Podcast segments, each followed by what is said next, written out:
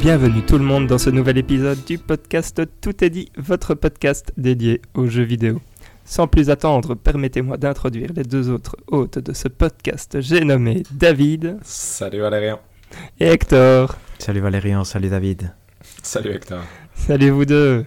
Et c'est le premier épisode de 2023, enfin, le premier épisode, on va dire Le canonique vrai de épisode, 2023. voilà. Ouais, Au ouais. programme de cet épisode, nous avons donc les jeux du moment. Ensuite, le on s'en fout, on s'en fout pas.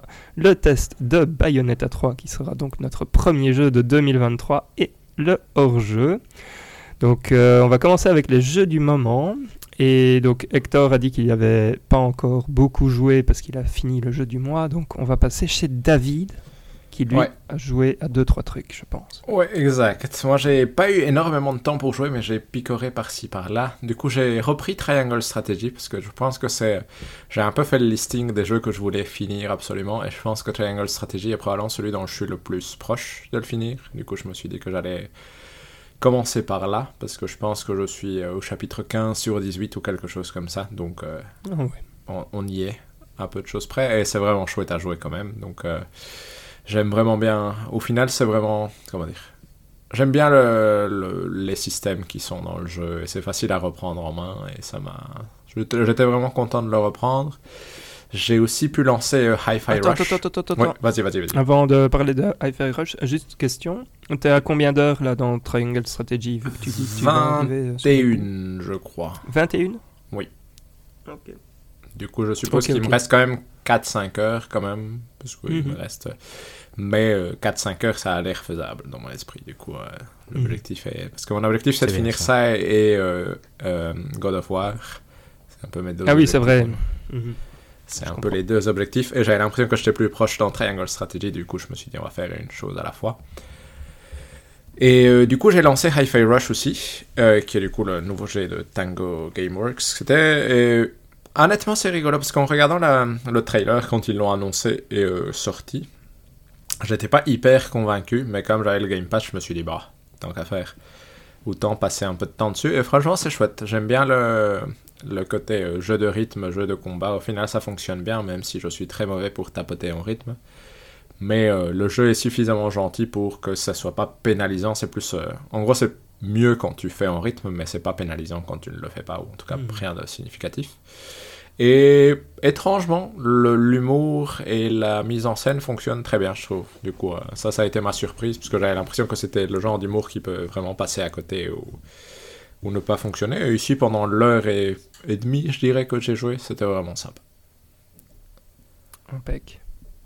Et euh, le dernier truc que j'ai joué, mais ça c'est parce que j'ai la, la majorité de mon temps de jeu ces temps-ci, ça a été sur mon téléphone, parce que c'était soit euh, aux toilettes, soit dans le bus ou ce genre de choses. C'était Marvel Snap, pour le coup, hein, qui est, je pense, euh, connu ça de tout le monde, mais ça, franchement c'est très très chouette. Je sais pas si vous voyez comment ça se joue. ou Pas si du tout. je- Mais en gros c'est un jeu de cartes, donc c'est vous avez des cartes avec un coup et...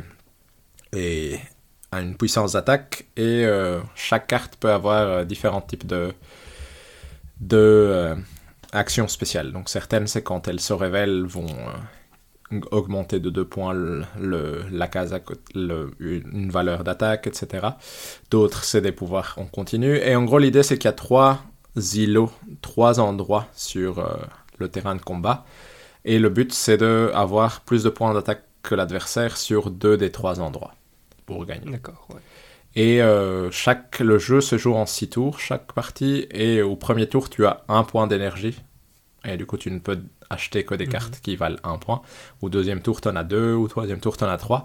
Et chacun des. En gros, ce qui change d'une partie à l'autre, c'est que chacun des endroits amène aussi une situation spéciale. Donc, il y a certains des terrains où tu ne peux pas jouer des cartes qui valent Mhm. moins de 3 points. Il y en a d'autres où ça, si tu ne mets pas de carte là, ça te donne un plus, plus 1 d'énergie à chaque tour, etc. Et du coup, il y a beaucoup de variété au final entre les parties. Et euh, bah, au début, tu commences avec un deck euh, qui t'est donné. Et en gros, au fur et à mesure que tu gagnes des parties, tu débloques différents types de monnaies dans le jeu qui te permettent de améliorer le look de tes cartes, si je peux décrire ça comme ça. C'est-à-dire que tu vas commencer avec des cartes plates en, en 2D euh, toutes normales. Et du coup, la première étape, c'est de les rendre, euh, genre, faire en sorte que le dessin puisse sortir du cadre de la, de la, de la carte. Mais en gros, quand tu Mhm. fais ce genre de choses, tu reçois des points en plus. Et c'est ça qui te permet de débloquer tes cartes, euh, d'autres cartes, en gros. Entre autres. Donc, en gros, tu dois enjoliver tes cartes pour débloquer d'autres cartes, du coup. Mais le rythme du jeu fait que, au final, tu débloques des cartes régulièrement. En tout cas, jusqu'à présent, j'ai jamais eu l'impression de devoir grinder quoi que ce soit pour avoir des nouvelles cartes. Et j'ai des nouvelles cartes presque tous les jours que je débloque. euh.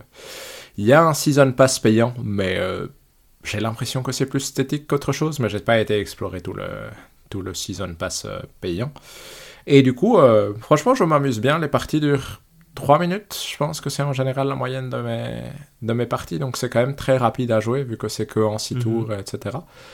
Et euh, ce côté de devoir gagner sur deux endroits sur trois fait qu'au final, euh, il y a vraiment différentes tactiques ou différentes façons de, de jouer qui peuvent t'amener à.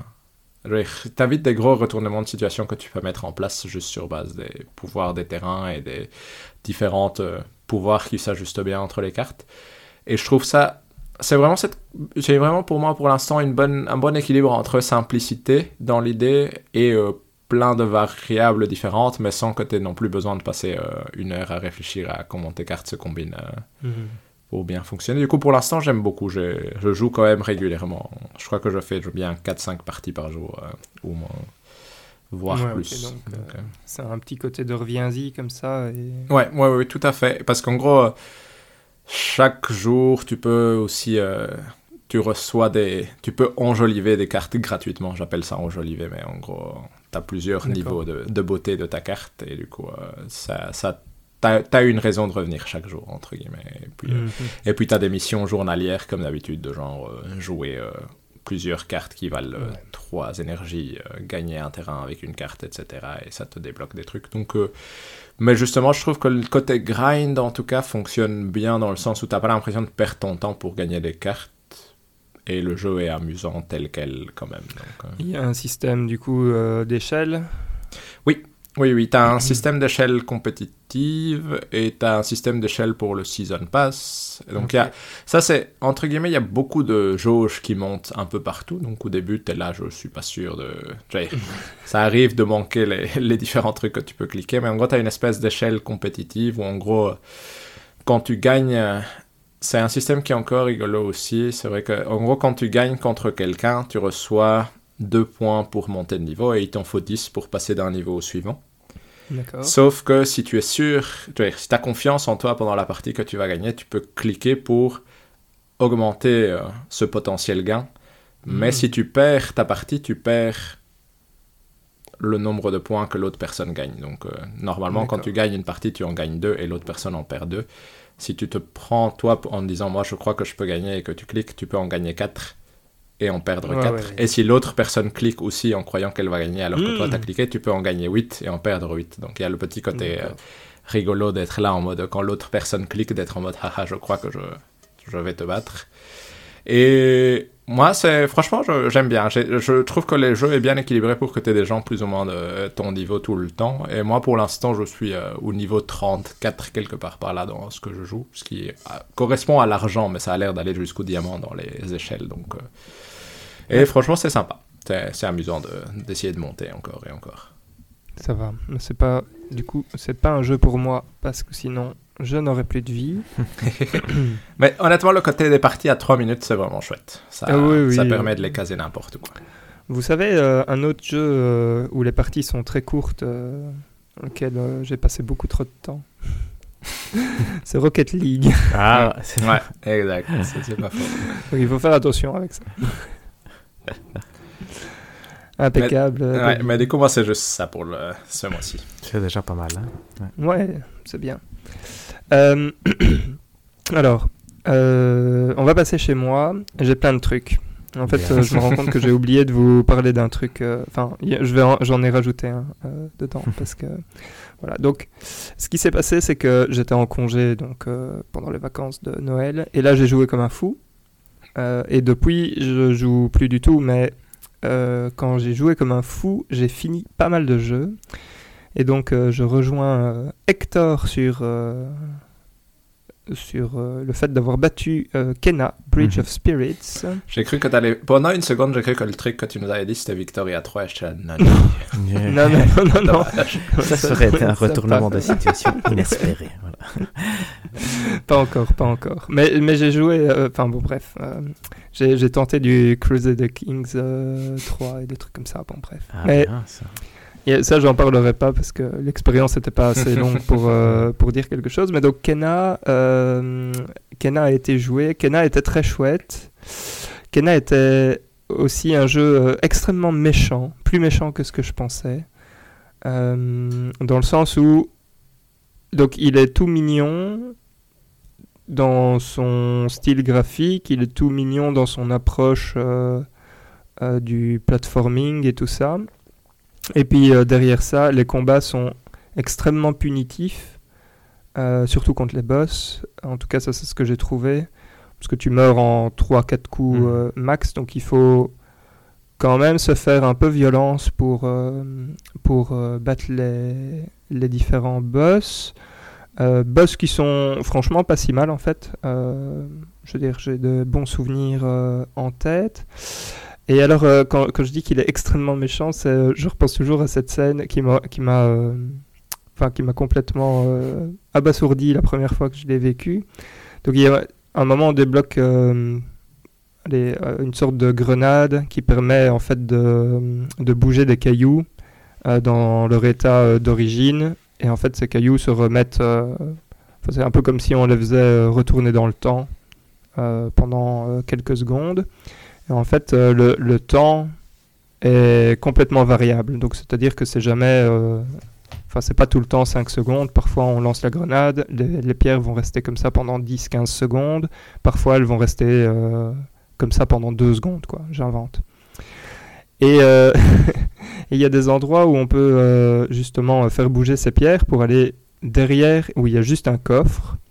Et en fait, le jeu, est, enfin, les développeurs ont été vicieux à ce point-là de faire en sorte que du coup, tu jettes la grenade, tu rentres très vite, tu prends le truc du coffre. Si tu veux ressortir, tu te fais euh, écraser par les pierres, quoi.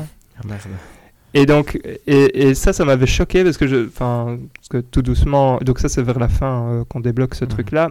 Donc j'avais, euh, enfin, j'avais bien remarqué que dans les combats, c'était quand même très, très violent. Euh, la façon dont on, dont on te, je veux dire, dont on te giflait comme ça. Et, euh, et quand j'ai vécu ce truc-là, j'étais là genre ouais non, mais en fait, euh, en fait ces gens-là sont aussi un peu des sadiques. Donc euh, c'est tout mignon et tout, mais derrière, il y a une sorte de, il y a une sorte de sadisme qui, qui est latent. et donc, donc voilà. Mais très, très bon jeu quand même. Donc j'ai bien aimé, j'ai bien aimé l'expérience. Ce qui fonctionne bien, c'est que euh, donc le jeu est extrêmement beau d'un point de vue Mhm. euh, euh, direction artistique. Il est, il est magnifique et il n'est pas trop long. Donc euh, il n'y a, pas- y a pas ce moment où on commence à se dire, ok, là maintenant c'est c'est vraiment, vraiment trop long. On comprend vite que ça va être euh, euh, classique dans le sens euh, trois boss, C'est vrai, trois ouais, phases, exact. des trucs comme ça. Mhm. Donc euh, enfin, c'est c'est vraiment très, très classique. Et donc, donc ça s'est bien passé. Mais il n'aurait pas fallu qu'il soit plus long Mhm. que ça. Mais donc, très bonne expérience. Voilà. C'était un très chouette de- jeu à euh, streamer, ouais. non, David? Ouais, le regarder était très chouette. En tout cas, voir Hector euh, Mhm. c'était très amusant à voir. Et parce que je me souviens qu'Hector avait souffert devant certains boss. oui, quand même, beaucoup, Ça- je pense. Bien plus que Valérian, j'imagine. Ouais, bah, au, au début, ça allait, mais je vais, je vais être honnête, euh, le dernier ou l'avant-dernier boss, c'est le moment où j'ai commencé. Enfin, là, j'ai descendu euh, le niveau. Donc, je l'ai joué en normal quasi tout le Mhm. temps. Et à la fin, je l'ai descendu d'un cran parce Ah que ouais. j'en pouvais plus. C'était. euh, bah ouais, c'était un moment. euh, Oui, faut... Trop. voilà. Mais donc, ouais, très, très, très chouette jeu. Sinon, sinon, et là, ça, c'est super important, nous avons fait une grosse bêtise. Oh là là. Euh, donc, vous savez tous qu'on a une vidéo de, du test de Tunic sur, euh, Notre première vidéo. sur, euh, voilà, sur. YouTube. Et euh, que David euh, a noté. Combien, David? J'ai mis 7 sur 10. Voilà, donc absolument et ça c'est horrible. Donc maintenant je, je, je, je me lève et je dis non. Ce jeu est un- Faut Presque un entre, un entre-terre. mais- C'est vrai que c'est la- l'anniversaire du test de Tunic. C'est pas avril que c'est sorti, je crois. parce que- On va se suivre le contre-test pour avril. Ouais. Ok, donc on va faire un contre-test effectivement parce que c'est plutôt un 9 en fait. euh, ce Oh ouais. c'est vraiment une pépite euh, ce jeu. Euh, mais donc comme David l'avait très très bien expliqué, hein, c'est vraiment un pur Zelda-like. En fait c'est c'est quoi C'est Zelda, Dark Souls. euh, Qu'est-ce que j'avais mis encore comme The euh, Witness, je pense, c'est possible. euh, The Witness, voilà, c'est ça. C'est vraiment les trois. C'est ce mélange des, des trois ici qui est fascinant, qui est de nouveau. Alors, c'est compliqué. Je dirais, pour moi, je pense que c'est un jeu qui est plus facile, moins frustrant que Kena, euh, dans le sens où euh, je suis très habitué à la formule des Dark Souls et donc euh, je suis habitué à courir entre les ennemis en me disant rien à cirer, t'es pas un boss ou un truc comme ça, donc je te passe très très vite. Après, d'un point de vue, je vais dire, trouver son chemin, savoir ce qu'il faut faire, de temps en temps, c'est pas spécialement simple. Il faut, faut voilà, il, il faut, euh, il faut être euh, euh, mince. Je trouve pas mon mot, mais il faut être investi dans, dans le jeu. Donc c'est pas un jeu qui se joue en suivant un curseur ou un truc Mhm. comme ça, qui te dit d'aller d'un point A à un point B. Il y a un moment, il faut que, il, faut effectivement sortir euh, le, le guide du jeu et s'amuser à essayer de comprendre tout ce qui se passe. Et c'est extrêmement bien foutu parce que ça, fait un peu jeu puzzle où il y a plein d'informations qui sont données parfois même directement au début ou des trucs, des mécaniques qui sont cachées parce que enfin voilà, il faut faire quelque chose de particulier et en fait on sait le faire depuis le début mais comme on n'a pas encore la- le livret euh, du comment la page du livret qui l'explique du coup on ne sait pas euh, exactement euh, ce qu'il y a moyen de faire. Euh, c'est enfin bref c'est absolument génialissime. C'est un jeu qui a été pensé en plus pour être speedrunné après parce que quand on, le, fait la première fois on se dit oh la vache il y avait plein de, de raccourcis qui permettent d'aller là très rapidement et tout. Bon une pépite quoi donc Ouais, pour moi ça a ça. été euh, ouais ouais ça a été euh, ça a été la folie j'y jouais jusqu'à 2h du matin euh, à chaque fois euh, Ah, Surtout à la fin, parce que j'ai essayé d'avoir le, le livret, euh, de Complet. recréer le livret au, au complet. Donc le principe, c'est qu'il y a des pages qui sont euh, dis- dissémin- disséminées dans le, dans le monde et on les récupère et du coup on recrée le- le livret du jeu. Euh, livret du jeu à l'ancienne dans lequel euh, il y a tout qui est expliqué, genre l'histoire, euh, les, les contrôles, euh, les, les objets et tout ça. Et il y a un, en fait, le texte est, je sais pas, est runique ou un truc Ouais, comme ça. Enfin bref, euh, il y a, le texte n'est pas euh, spécialement euh, écrit en anglais. Et donc c'est rigolo parce que quand on débloque certaines pages, il y a des petites annotations qui sont écrites euh, au bic euh, dessus. Enfin bon, bref, c'est vraiment une tuerie ce jeu. Donc il faut y jouer, Ah, bien ça. ouais. c'est super important. Ah. Je vais le tester, je vais le tester. Je pense pas que je pourrais aller jusqu'à la fin, mais c'est vrai que ça. Il faudrait que je le teste. Et ne pas être le seul. Donc ouais, c'est quand même un assez long jeu. Mhm. Ah ouais. Euh, du coup, je pense, qu'il- je pense que j'y ai bien passé 15 heures, 15 Ok. ou 16 heures. Ouais, moi j'ai Donc, il est pas- dizaine d'heures, ouais, exact, tout à fait. Ouais, ouais, il est pas. Et, et bon, moi j'y étais pour, pour avoir euh, le, Mhm, ouais, exact. comment- T'as essayé de compléter. le livret au, ouais, au total, quoi. Il me manque une page en fait. Mhm. bien. Puis j'ai vu ce qu'il fallait faire. Enfin, j'ai j'ai commencé à voir ce qu'il fallait faire pour l'avoir. J'étais là, genre, ok. C'est comme euh, dans The Witness à la fin où, où tu commences à remarquer euh, certaines choses et tu Ouais, te dis, ouf, il y avait moyen de faire tout ça aussi. non, j'ai probablement pas la patience de refaire euh, tout le jeu pour faire ça, mais donc voilà. Ah, pas mal ça. Donc voilà pour Tunic. Ouais. J'attends le Alors. contre-test maintenant. Voilà, De quoi vrai. Ouais, je vais faire le... Ça marche. le contre-test euh, sera, sera fait. Sinon, Euh, quoi d'autre? Donc j'ai commencé, j'ai- franchement pas mal joué aussi à Tony Hawk Pro Skater 1 et 2. Je vais pas passer beaucoup de temps sur celui-là, mais euh, ça m'a rappelé de très très bons souvenirs. Et en fait, ça m'a rappelé que je pensais me rappeler du jeu.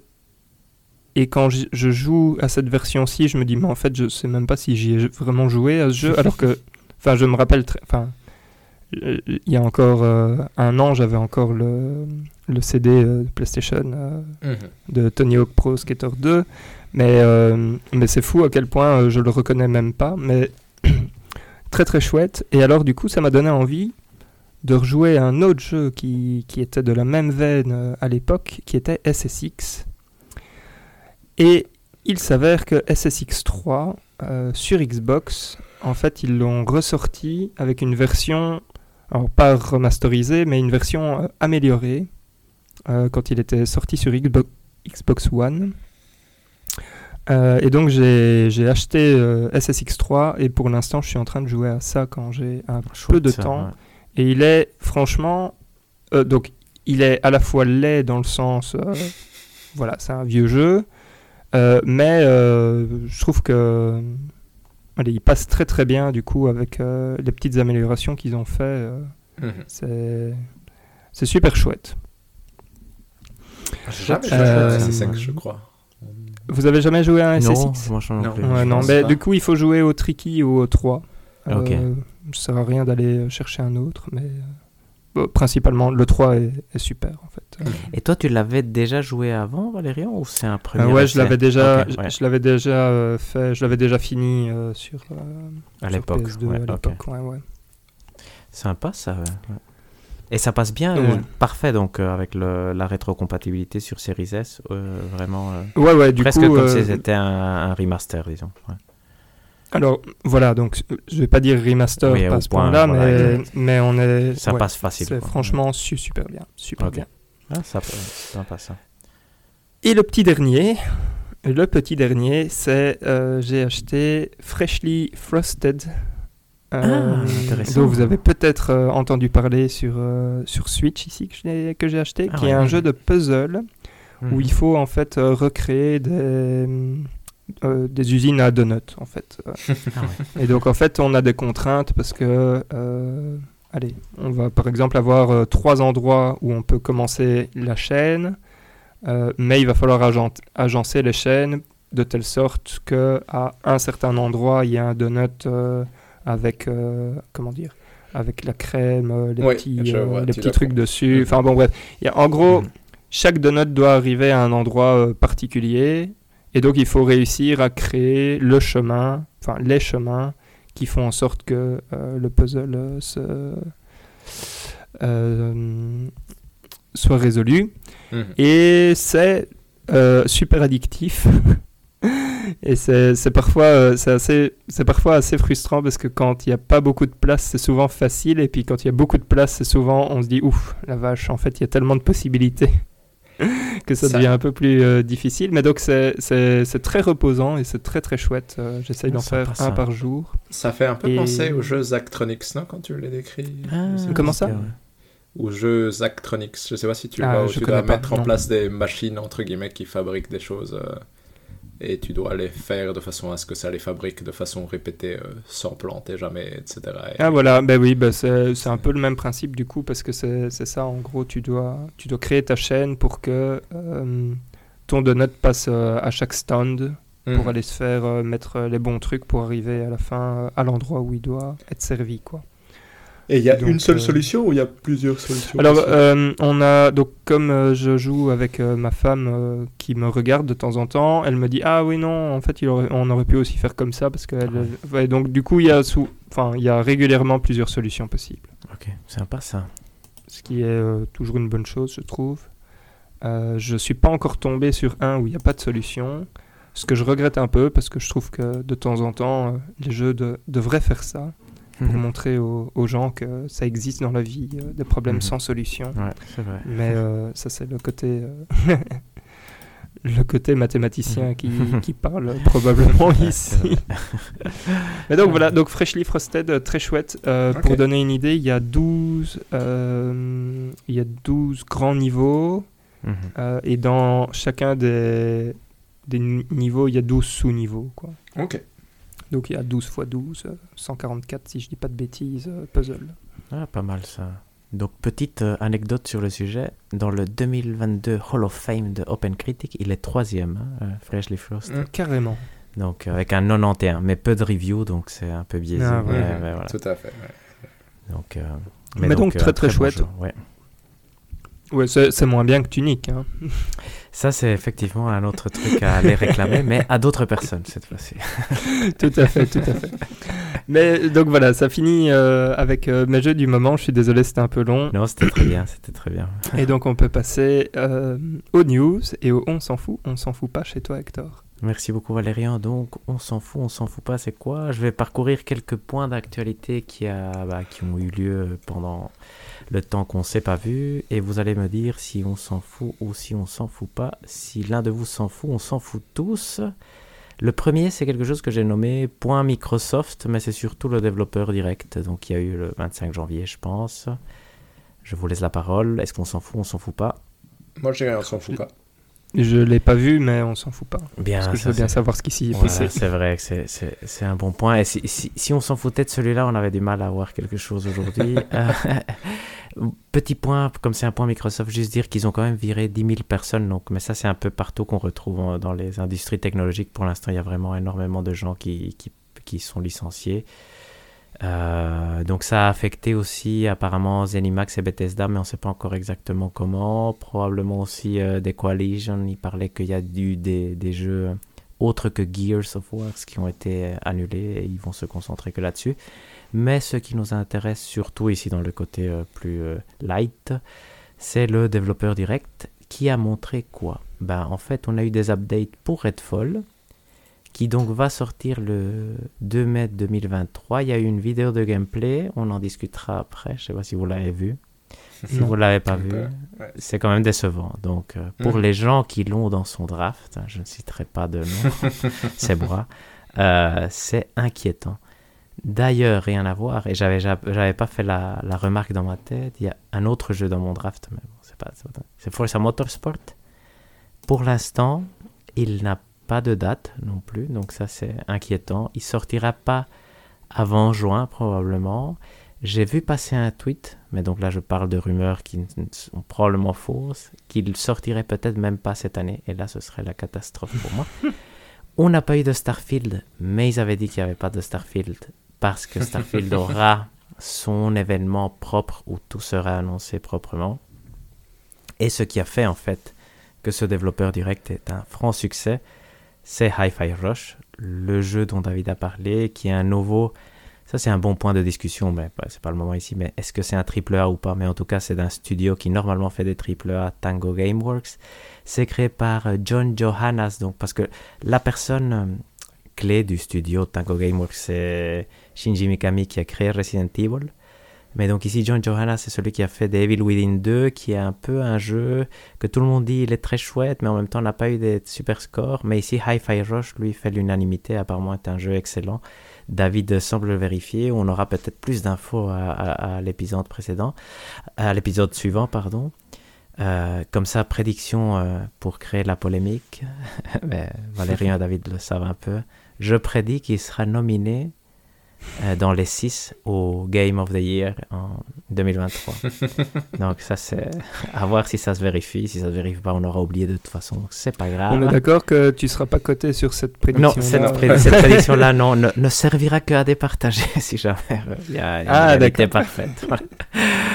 Et il y a un dernier truc, mais ça je pense qu'on s'en fout vraiment. Minecraft Legends, qui est donc un jeu un peu d'aventure, mais à plusieurs euh, dans, dans un univers Minecraft, mais qui n'est pas vraiment Minecraft, euh, sortira lui le 18 avril.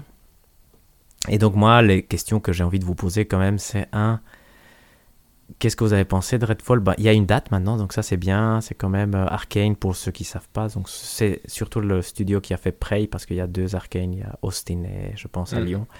Donc c'est c'est le moins bon entre guillemets, mais qui reste très bon. Forza fait peur. Et bah, je voulais, j'allais vous demander votre avis sur Hi-Fi Rush aussi, mais ça on le gardera peut-être pour après. Donc euh, je vous laisse la parole. Mais moi, Bah, du coup, moi, j'ai ouais, rien bah- vu, donc je laisse euh, carrément David euh, faire tout.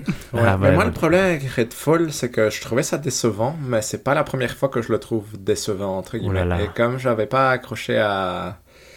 En soi, je- c'est marrant parce que autant Arkane, c'est vraiment les- le genre de jeu que j'aimerais aimer, mais Ah que je n'aime pas trop en général. Et du coup, Redfall, j'ai pas l'impression qu'il fait grand chose pour changer mon opinion à ce niveau-là. Je trouve pas la date de sortie particulièrement maligne, entre guillemets, dans le sens où il y a quand même beaucoup de choses qui sont en train de se placer autour de ces zones-là, donc c'est... Je sais pas si c'est le meilleur moment pour le sortir, et du coup, j'ai... en le voyant, ça m'a pas donné envie. Moi, c'est plus ça, mais j'avais pas envie avant, donc ça, ça a surtout Hmm. pas fait bouger mon, mon aiguille. euh, Est-ce qu'il n'était pas beaucoup plus moche que ce que lorsqu'on l'avait vu à l'E3 par exemple? Toi, ça t'a pas frappé? ouais. Parce que moi, ça m'a frappé ce matin parce que j'ai regardé spécialement, la mais j'ai regardé ça sur mon téléphone. Du coup, j'ai pas, je peux ok. pas, ça, pas été regarder un sur ma télé peur. pour voir, mais c'est possible ça. Euh, bon, donc moi, ça ça m'a fait quand même un peu peur. J'ai quand même l'espoir parce qu'à la fin, il y avait euh, tous les gens créatifs de Arkane qui, parlaient quand même en bien du jeu. Donc moi, j'espère que ce sera un bon jeu. À un moment, dans des previews, ils faisaient des comparations à Far Cry. Donc apparemment, ce serait Mhm. le Far Cry d'Arkane, ceux qui que- C'est pas qu'on est. Moi, je suis pas anti-Ubisoft, mais on utilise rarement ce terme de façon positive. Positif, donc, euh, ouais, exact, tout à fait. Parce que moi, j'avais lu les mêmes euh, previews et j'étais surpris que ce soit ça le, le, ouais, nom le qui point de revient. comparaison, exact. c'est- curieux, effectivement. Forza vous fait peur? Bon, on s'en fout de Forza, je pense, mais Ouais, que ça vous paraît ça, pas un peu bizarre? Ouais. Oui, moi ça me paraît bizarre pour le coup. Ça, je suis d'accord. Après, encore une fois, j'ai pas d'affect particulier pour Forza et un jeu de voiture en soi, c'est pas. Tu vois, ça resterait pas un événement marquant pour moi personnellement. Mais je suis d'accord que c'est bizarre. Je m'attendais vraiment à avoir une date de sortie pour Forza qui soit Mhm. mise, euh, mise en avant, mais on a eu le typique genre il va être plus beau que jamais, il va avoir plus de voitures que jamais. C'est Mais Ça ils reste ont le même pas même montré beaucoup plus qu'à l'E3, non, donc, Mhm. euh, non non non, on est d'accord. Parce qu'essentiellement, Valérian, et pour toutes les personnes qui l'ont pas vu, ils ont fait, je veux dire, parler des développeurs qui montrent leur écran et parfois quelques Mhm. images, mais souvent c'était les mêmes images qu'on avait déjà eu à l'E3 pour Hmm. un jeu qui avait été promis. Parce qu'à l'E3, ils avaient dit les jeux qu'on montre aujourd'hui sortiront dans les l'année, 12 dans les mois. 12 mois, ouais. on, Mhm. on est vraiment clairement en train de dire qu'il sortira. Je, veux dire, je pense que ça a été déjà dit qu'il sortira pas dans les 12 mois. C'est- Il y a, il y, a, il y a des trucs qui ne marchent pas pour l'instant, j'ai l'impression. Donc, euh, Mhm. c'est cette impression-là, en tout cas, qui ressort, je pense, pour presque tout le monde. Après, euh, après ce truc-là. Et donc, Hi-Fi Rush, euh, gros, gros succès. Donc, ça, ça c'est intéressant, un sujet à toucher. Peut-être qu'on parlera plus en détail du jeu, mais, mais euh, c'est quand même incroyable qu'ils aient fait ça, non?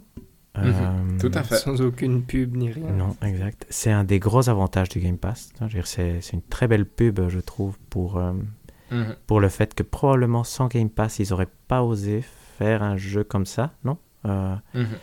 Mhm. Et, euh, et le fait que ce soit accessible parce que tu l'as gratuitement et que tu dois pas payer. il y a Oui, 30 oui, millions d'utilisateurs qui l'ont directement. Fait que, que ça montre aussi les possibilités de ce nouveau système de, de distribution de jeux. Donc, euh, et je suis impatient moi de tester quand même. hein. J'ai- Je me suis abonné au Game Pass ici, j'ai téléchargé Tunic et Hi-Fi Rush, mais ce qui me manque, c'est pas l'envie, c'est malheureusement le temps. pour l'instant. Euh, deuxième point, est-ce que vous acceptez de passer au deuxième point? Oui. Oui. j'ai noté, et là on peut s'en foutre, mais euh, on sait jamais. Grosse crise chez Ubisoft. Moi, j'ai envie de dire, on s'en fout pas juste parce que c'est. Ça a l'air Euh, vraiment la crise. À un moment, il faut, faut de toute façon reparler Oui. du jeu. exact. Mais en fait, le symbole non, de cette grosse crise, et peut-être. Oh Il faudrait un jour, si, si on fait, on commence à faire des documentaires de, façon euh, récurrente, euh, faire le lien entre la crise d'Ubisoft et euh, Skull and Bones peut être une histoire amusante parce que c'est vraiment ce. Plus il y a le côté du bateau qui coule et tout ça. Il y, y a des analogies rigolotes qui peuvent être faites. Donc Skull and Bones a été reporté une. Je pense que c'était la sixième ou la septième fois. C'est c'est presque du jamais vu, non? Donc euh, les, si jamais ça vous intéresse, les précommandes ont été remboursées, ce qui à un moment a fait croire qu'il Ouais, était annulé, mais maintenant fait croire que ce sera un free-to-play. Donc, euh, ce qui aurait du sens parce que personne va acheter ce jeu, je pense. Mais non seulement il y a eu ça, sinon que les chiffres euh, d'affaires ou je sais pas comment ça s'appelle sont vraiment décevants. Même des jeux qui ne sont pas mauvais, tels que Mario les lapins crétins, ont fortement déçu. Ubisoft a communiqué Mm. qu'ils vont essayer de se ressaisir en, en se concentrant sur des licences qui marchent. Et donc je pense que dans la suite, on s'attend à voir de l'Assassin's Creed, du Far Cry et du Splinter Cell. Et probablement bah, de l'Avatar, je pense que ça peut être encore un truc qui peut fonctionner, mais pas beaucoup plus. Et ce qui est curieux, c'est qu'il y a quand même maintenant, je pense, beaucoup de pression sur Assassin's Creed Mirage, qui était quand même à la base qu'un DLC pour Valhalla. Donc ça, ça fait beaucoup à porter sur ses épaules pour un jeu qui, je pense pas, avait les ambitions aussi grandes. Donc, euh, bah, moi, j'étais fan de d'Ubisoft euh, quand ils faisaient encore des plus ou moins bons jeux, mais ça fait très longtemps qu'ils sortent plus rien. À un moment, ils ont fait... Il y a eu euh, la folie d'annoncer plein de free-to-play. Je sais pas si vous vous souvenez, Mhm. de- des Battle Royale, des trucs à la Call of Duty et tout ça. Presque tous ont été annulés, si je comprends bien, parce qu'il y a au moins 3 ou 4 qui ont été annulés, même sans avoir été annoncés. Donc, euh, donc c'est c'est la crise, je me demande. Qu'est-ce qui va se passer en fait avec euh, Ubisoft? Et la question peut-être que je vous poserai, c'est qu'est-ce que vous feriez vous maintenant si on vous donnait plus ou moins le lead dans, dans cette situation? Mais c'est intéressant parce que ça reste toujours la question de quelles sont les, les ambitions. Tu vois, dans le sens où les lapins crétins ont déçu, mais quel était Mhm. l'objectif en termes de vente? Parce que ça me fait penser un peu. La raison pour laquelle je dis ça, c'est parce qu'il y a euh, The Callisto Protocol qui a déçu aussi. Mhm. Mais visiblement, avec The Callisto Protocol, ils avaient envie d'en vendre 5 millions. Du coup, Ouais, forcément, t'es là-bas. de L'objectif sens, de ouais. base est mal placé, donc forcément, tu vas pas y arriver. Et du coup, je me demande si les lapins crétins, c'est quelque chose de semblable ou c'est que par rapport au premier, c'est moins bien Je pense que c'est par rapport au Donc, premier euh, que c'est. J'imagine que ça doit être ça. Mais au fait, ce qui- le problème avec Ubisoft, c'est que tu as vraiment cette situation de ça fait très longtemps qu'ils utilisent les mêmes licences et que c'est ça qui fonctionne, que ce soit Assassin's Creed, que ce soit Far Cry. Sauf qu'elles n'ont pas la puissance non plus d'un Call of Duty pour que ou d'un Pokémon pour que tu puisses sortir chaque année euh, un truc euh, Mhm. moyennement bon et que ça passe. Non, dis- dis-le, David. euh, Dis pas moyennement. bon. Dis-moi-y. Oui, bah, écoute, N'ayons pas peur des mots. Mais, euh, mais ce que je veux dire par là, c'est que du coup, c'est c'est quand même une situation particulière dans le sens où les jeux se vendent bien encore pour leur grande licence, mais tu sens que ça un peu en élan. En- tu, tu, tu peux, c'est pas des jeux où tu peux sortir la même chose 5000 fois et, et ça fonctionnera quand même, j'ai l'impression. Et ils ont, et comme tu dis, ça fait quand même quelque temps qu'ils n'arrivent pas à faire quoi que ce soit de très intéressant ou de très vendeur euh, et fédérateur et qu'ils annoncent des trucs, euh, bah, Beyond Good and Evil 2 par exemple, euh, ça existe, mais tu sais pas très bien pourquoi par exemple. The Division, Il n'a pas été annulé d'ailleurs parmi les jeux annulés. Ouais. Mhm. The Division, ils ont l'air de l'avoir abandonné un peu de choses près. donc, Mhm. Est-ce que ça fonctionne, ça fonctionnait pas?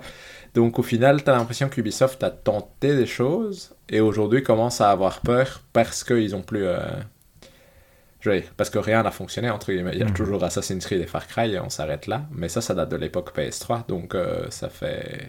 Depuis ce moment-là, tu as l'impression qu'Ubisoft n'a pas vraiment réussi à lancer une licence euh, qui fonctionne vraiment bien.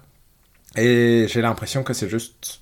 Le problème d'Ubisoft, c'est qu'il y a l'ensemble aussi. C'est il y a tout ce côté euh, gestion de la crise interne euh, qu'ils ont eu qui n'a pas été bien faite. Même ici, j'ai l'impression que Yves Guillemot, le, le message qu'il a Mhm. transmis à ses employés n'était pas très. euh, positif, c'était pas très ouais. positif ou très euh, très genre c'est notre faute mais c'est du coup du coup j'ai l'impression que c'est ça qui est difficile avec Ubisoft c'est que tu as l'impression que c'est un miasme global où bah ils ont plus euh, a- on, est- on en est arrivé pour moi au, au stade où Ubisoft t'as plus l'impression qu'ils vont sortir un grand jeu t'as juste l'impression qu'ils vont sortir la même chose que d'habitude entre guillemets Mhm. et c'est pas un bel endroit où être quoi Mhm.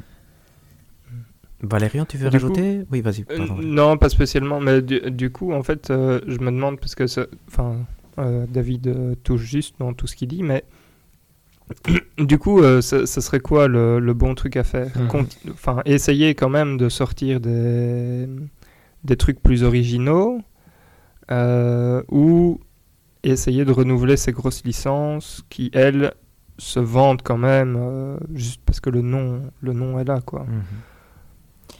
C'est une très bonne Allez. Je- moi personnellement, je, allez, je préférerais euh, voir Ubisoft retenter des plus petits jeux, probablement, enfin aussi, euh, et là, là, c'est ce que c'est ce que David disait, euh, probablement aussi en étant réaliste sur le fait que oui, on va faire un petit jeu, Mhm. s'il se vend à 100 000 exemplaires, c'est bien, quoi, enfin Mhm. un truc comme ça, et se dire ok, on prend, euh, je sais pas, une mécanique de gameplay qu'on aime bien, on fait un petit jeu qui va durer euh, entre 3 et 5 heures dessus, mais qui est extrêmement bien fait dessus. Et, euh, et on commence pas à le bourrer de, de, de plein de choses qui, Mhm. voilà, qui, qui font qu'à la fin, on ne sait plus exactement euh, quelle était l'idée de base ou quoi que ce soit. Enfin, je sais pas. Tout à Je sais pas, c'était une bonne question. euh, Mais, oui, mais en fait, moi, et en, ça- en y réfléchissant, et je sais pas, Dead Space, je vais dire, Motive et Dead Space et Electronic Arts ont donné un bon exemple de quelque chose de, entre guillemets, je dis pas que c'est facile, hein, mais qui semble facile à faire et qui apporte beaucoup de. Je sais pas si c'est bonne volonté le, le terme, mais vous voyez ce que je veux dire. hein. Je veux dire, Mhm. maintenant, on Ouais, parle bien euh. d'IA, on parle bien de Dead Space, on parle bien de Motive qui était un peu un des studios qui était à la dérive. Splinter Cell est parfait pour ce scénario-là. hein. Tu fais un remake du premier Splinter Cell, c'est en cours, hein. mais euh, ça, ils auraient dû. te- Et pourquoi, et pourquoi on ne parle pas de Prince of Persia? Il y a un remake en cours aussi. Et, mais en fait, c'est une très bonne idée aussi. Mais ici, le, Mhm. le remake est mauvais, mais ce qu'ils ont fait, ils ont dit on va le faire bien. Parce qu'effectivement, c'est des trucs faciles à faire, qui vont rapporter de la bonne volonté, qui vont se vendre correctement parce que c'est une bonne licence. À ça, tu dois rajouter tout ton côté Assassin's Creed qui, lui, fonctionne plus ou moins comme tu veux. C'est juste que tu Mhm. peux, si tu commences à l'exploiter trop, les critiques sont trop fortes et donc tu peux pas. Je veux dire, clairement, Mhm. tu sais que les, ventes de Assassin's Creed, contrairement à celles de Call of Duty, étaient en train de descendre quand c'était une série annuelle et donc euh, ils savent qu'ils ne peuvent pas euh, l'exploiter autant qu'ils veulent. Far Cry lui fonctionne correctement. Avatar, j'imagine qu'ils ont des espoirs et là, c'est une bonne question de savoir ce qui va se passer. Il faut pas oublier que, à voir ce que ça va donner, les gens qui font des Division ne font plus des Division parce qu'ils sont en train de faire un jeu Star Wars. Donc, euh, Mhm. clairement, il y a eu un problème, j'imagine, en 2019 chez Ubisoft, où Ghost Recon Breakpoint est la première illustration, je crois, d'un mauvais choix de d'édition ou de, je sais pas comment ça s'appelle, mais de gestion même de, de propriété intellectuelle. Et ici, je ne sais pas s'ils auront, ils auront le temps de renverser la tendance. Je pense qu'ils savent plus ou moins ce qu'ils veulent faire. Et dans ce que j'entends, je crois que c'est, pour moi, c'est le bon chemin. Tu vois, c'est, c'est faire ces remakes faciles, qui doivent être bons. Mais ça, techniquement, ils ont des gens compétents, je crois, non, quand même. dire, Mhm. Et par contre, bah, en tout cas, c'est vrai que Valérian sortait le- l'exemple de Prince of Persia. S'il annulait pas, je veux dire, s'il changeait pas de main, ça, ça allait être un gros échec. Donc, euh, on ne sait pas ce que ça va donner encore du tout. Euh, mais c'est des bonnes questions. Je veux dire, Ubisoft, bah, l'autre option, c'est que ça se fasse vendre parce que Assassin's Creed est Mhm. une licence que beaucoup de gens veulent acheter quand même. Donc, euh, Et moi, ce que je dirais, c'est par rapport aux autres, je trouve que Ubisoft communique jamais très bien comme ça. communique Dans très mal, ouais, c'est où- vrai. Ça, c'est une très bonne remarque. Ou, ouais. ou Dead Space Remake, ici, il y a eu de la bonne volonté, mais il y en a eu dès le début parce qu'ils ont été assez Mhm. ouverts. Tu vois, ils ont fait des carnets de développeurs, ils ont montré le bazar. Mhm. Splinter Cell, t'as l'impression qu'il existe sans exister comme ça, parce que t'as un Ouais. peu l'impression qu'ils l'ont annoncé sans vraiment l'annoncer pour que si jamais il est annulé, personne Mhm. soit fâché, entre guillemets. Et du coup, c'est un peu particulier comme... euh, C'est vrai que pour l'instant, il n'y a personne qui est enthousiaste avec ce remake, en tout cas. Non, ouais. Mhm. Exact, parce qu'on n'en a rien vu, parce qu'on ne sait même pas très bien j'ai- qu'est-ce qu'il essaye de faire. Mais du coup, c'est, c'est là que je trouve qu'Ubisoft n'est pas... Comme tu dis, je pense que le principal que Ubisoft doit chercher à faire, c'est de se redonner une belle image. Et je pense, comme tu dis, des remakes, c'est une situation facile. Et je pense que faire des jeux comme Rayman Origins ou Legends pourrait Ça, je être voulais une autre rajouter aussi, façon de... quand Valérian disait. euh, vous vous souvenez quand ils avaient fait Child of Light et les soldats inconnus? Mhm. C'est le moment où, avec les joueurs, ils étaient le plus en saint, je sais pas saint, c'est pas syntonie, mais en, en harmonie ou je sais ouais, pas, je dire, euh, où il y avait le courant passait bien et très vite ça s'est Il y avait du respect en fait. Voilà, exact. Et Ubisoft était l'éditeur grand qui tentait des trucs. Et ça, c'était Mhm. bien vu. Dès qu'ils ont commencé à faire tout le temps la même chose, et mal, bah, forcément, je veux dire, ça, c'est c'est vrai que finalement, ouais, c'est difficile de les défendre quand même. parce qu'ils n'ont pas sorti beaucoup de très bons jeux depuis très très longtemps quand même. hein. Mhm.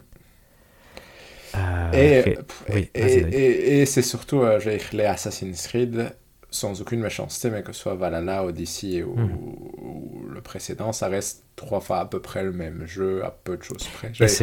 Et dire, c'est- des bons jeux pour moi, tu vois, mais Mhm, c'est pas des très bons jeux. Donc, Mhm. t'arrives pas à, cap- récupérer du capital prestige avec ces jeux-là. Non, non, Tu ne le fait. perds pas, mais t'engranges pas du nouveau. Tu vois, je veux dire, donc, euh, Non, non, non, tout à fait.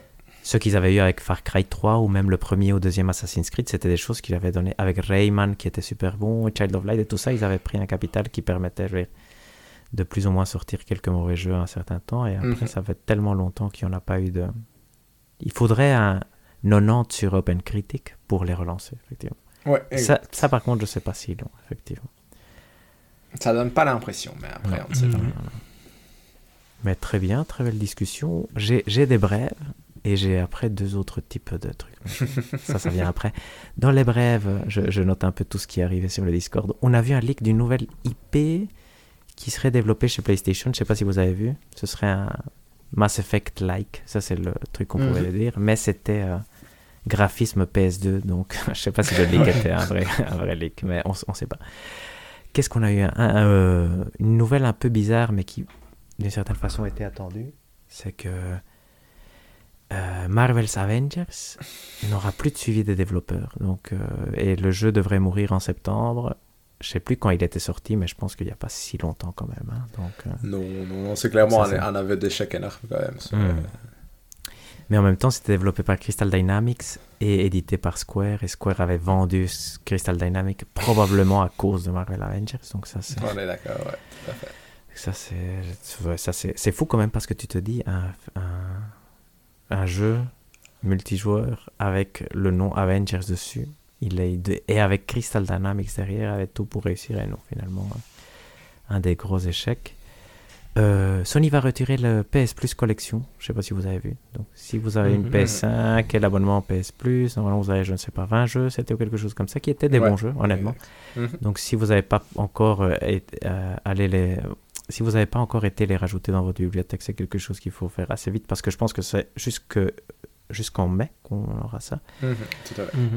Donc ça c'est Mm, ouais c'est bizarre, mais j'imagine que c'est aussi pour le PS Plus extrait tout ça pour ne pas avoir des trucs qui mais bizarrement. Et sinon j'avais une dernière brève qui était que Konami vous vous m'interrompez quand vous voulez. hein. Euh, Konami a revu ses prévisions pour l'année fiscale radicalement à la baisse, mais on ne sait pas très bien pourquoi. Peut-être ils espéraient sortir un Silent Hill, euh, encore ce truc, et ils l'ont pas fait. Ou eFootball a vraiment moins bien marché que ce qu'ils pensaient. Et eFootball, je ne sais pas s'il marche ou pas, parce qu'il est souvent dans les premiers, euh, dans, les, dans les téléchargements du, du mois du PlayStation Store. Mais, euh, mais je pense que, bon, après, c'est pas, c'est pas un très bon jeu.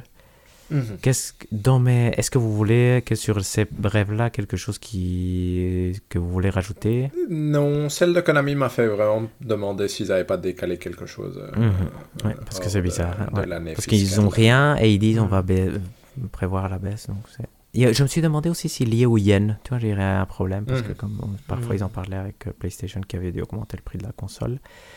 Mon ma nouvelle section, que je ne sais pas si ce sera une nouvelle pour toujours, mais il y a les, les annonces de jeux et autres euh, news comme ça. Parce que on n'a plus de Fantasy Critic News parce qu'on n'en parle plus. Ça, c'est la nouvelle de l'année.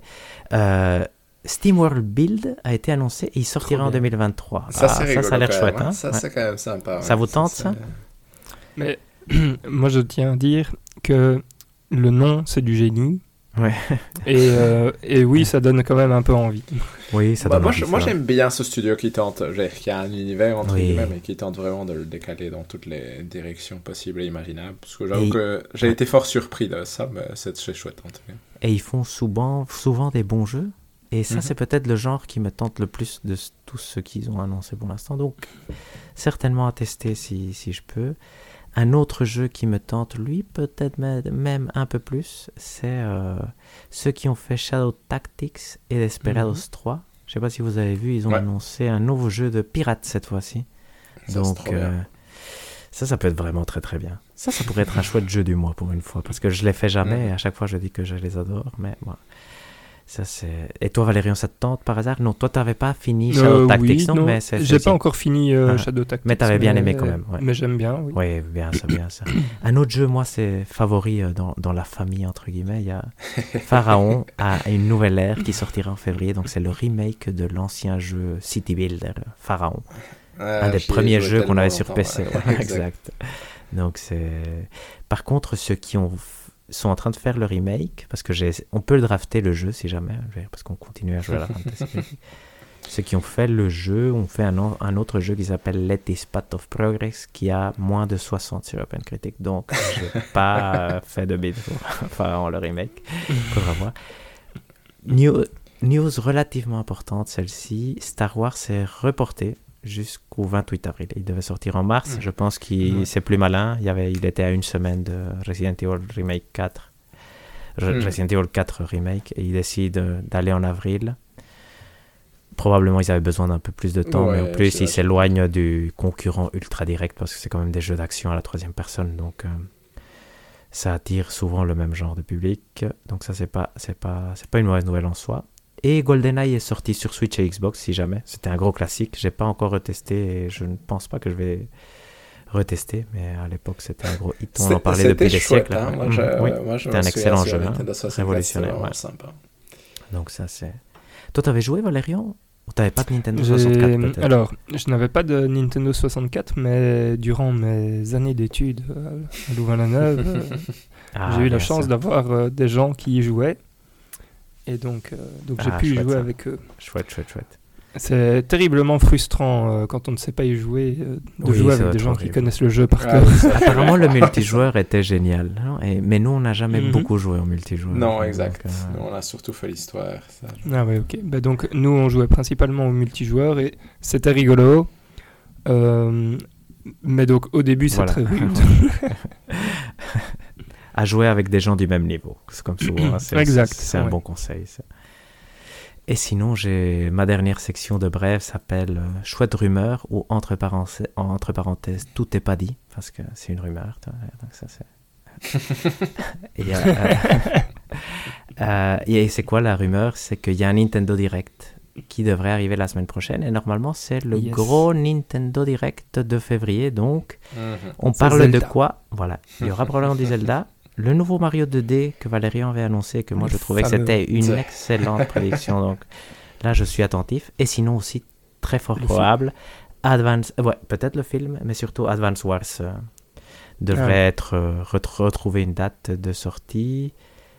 Metroid On- Prime Hmm La Ça, collection, la collection La 1, 2, collection 3 sera trilogie Tout va sortir et donc ça veut dire que dans 6 mois, euh, Ça, sort. Mais ça a du sens parce que, avec ce que je viens de dire, qui sont plus ou moins les trucs qu'on pourrait espérer avoir, on n'a pas assez pour un direct conséquent.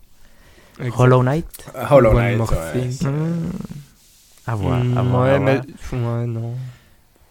Pourquoi pas, Valérie Vous avez vu que Hollow Knight, ils ont rien à voir. euh, les développeurs ont posé. euh, allez, euh, le, le nouveau jeu, ça va être avec un renard. euh, Enfin, ils ont déposé. C'est vrai Mm. Ah, ça, j'ai pas vu. licence non. et tout. Ils ont fait un, une un truc comme ça. Ouais. Ah, c'est bien Donc, ça. donc ça veut dire que normalement. est fini, fini, quoi.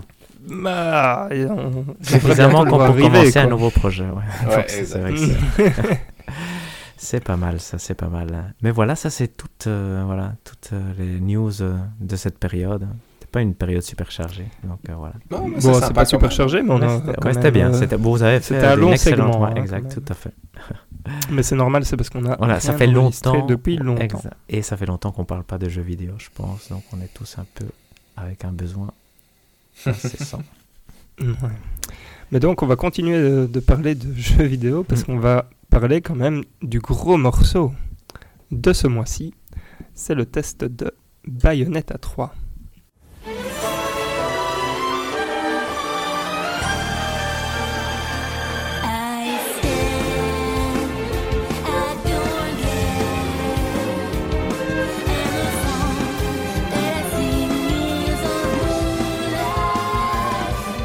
Bayonetta 3 qui est donc euh, le jeu de Platinum Games qui est sorti sur Switch euh, en novembre Euh, En octobre, 28 octobre. octobre, En octobre. je dirais comme ça. ouais. En octobre, c'est terrible.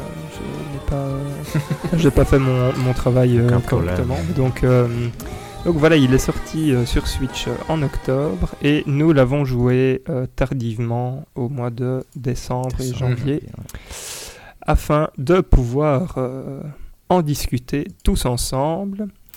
Alors, euh, je voulais parler de l'histoire. Ça, je, te laisse. nous euh, mettre- les deux autres. Alors voilà, donc voilà, donc exactement. Donc je voulais parler de l'histoire pour essayer de nous mettre un peu dans le contexte. Et donc après j'ai été revoir un peu l'histoire de Bayonetta 1 et je me suis dit non mais en fait ça voulait rien dire. Donc Bayonetta 1, je laisse tomber. Bayonetta 2, j'ai regardé un peu l'histoire et je me suis dit ouais, on comprend mais c'était franchement super nul. Et du coup ici on arrive à Bayonetta 3 et Bayonetta 3 c'est comment dire? Voilà, on a on a décidé que Bayonetta l'histoire on pouvait laisser tomber. Donc euh, globalement qu'est-ce qui se passe? Euh, On apprend qu'on est dans un multivers. On va aller visiter des mondes pour aller récupérer des clés afin d'accéder à l'alpha vert où il y a un gros méchant euh, qu'il faut euh, Éradiquer. Essayer de détruire tous les univers. voilà. Et dans chaque monde, on rencontre la Bayonetta de ce monde qui finit par mourir, Mhm. toujours, après qu'on ait battu le, le boss en invoquant un très très gros démon. Et, euh, et on récupère ses armes et on bouge. Et ça, c'est l'histoire. Voilà, globalement. hein. je vais pas faire plus parce que je pense C'est que déjà pas mal, c'est- honnêtement. ça risque, ça risque d'être euh, un Moi, sujet. non, ça compris va pas être un sujet de discorde euh, entre nous, mais je pense qu'on peut dire que l'histoire est extrêmement mauvaise. Difficile Euh, à suivre, en mais- tout cas, ça c'est Ouais. certain. Moi, si, si je peux commencer, euh, je lance un peu le débat histoire, mais je suis toujours perturbé par ce genre d'histoire. Et pas nécessairement parce que ça n'a aucun sens, parce que ça, à la limite, tu le comprends assez vite.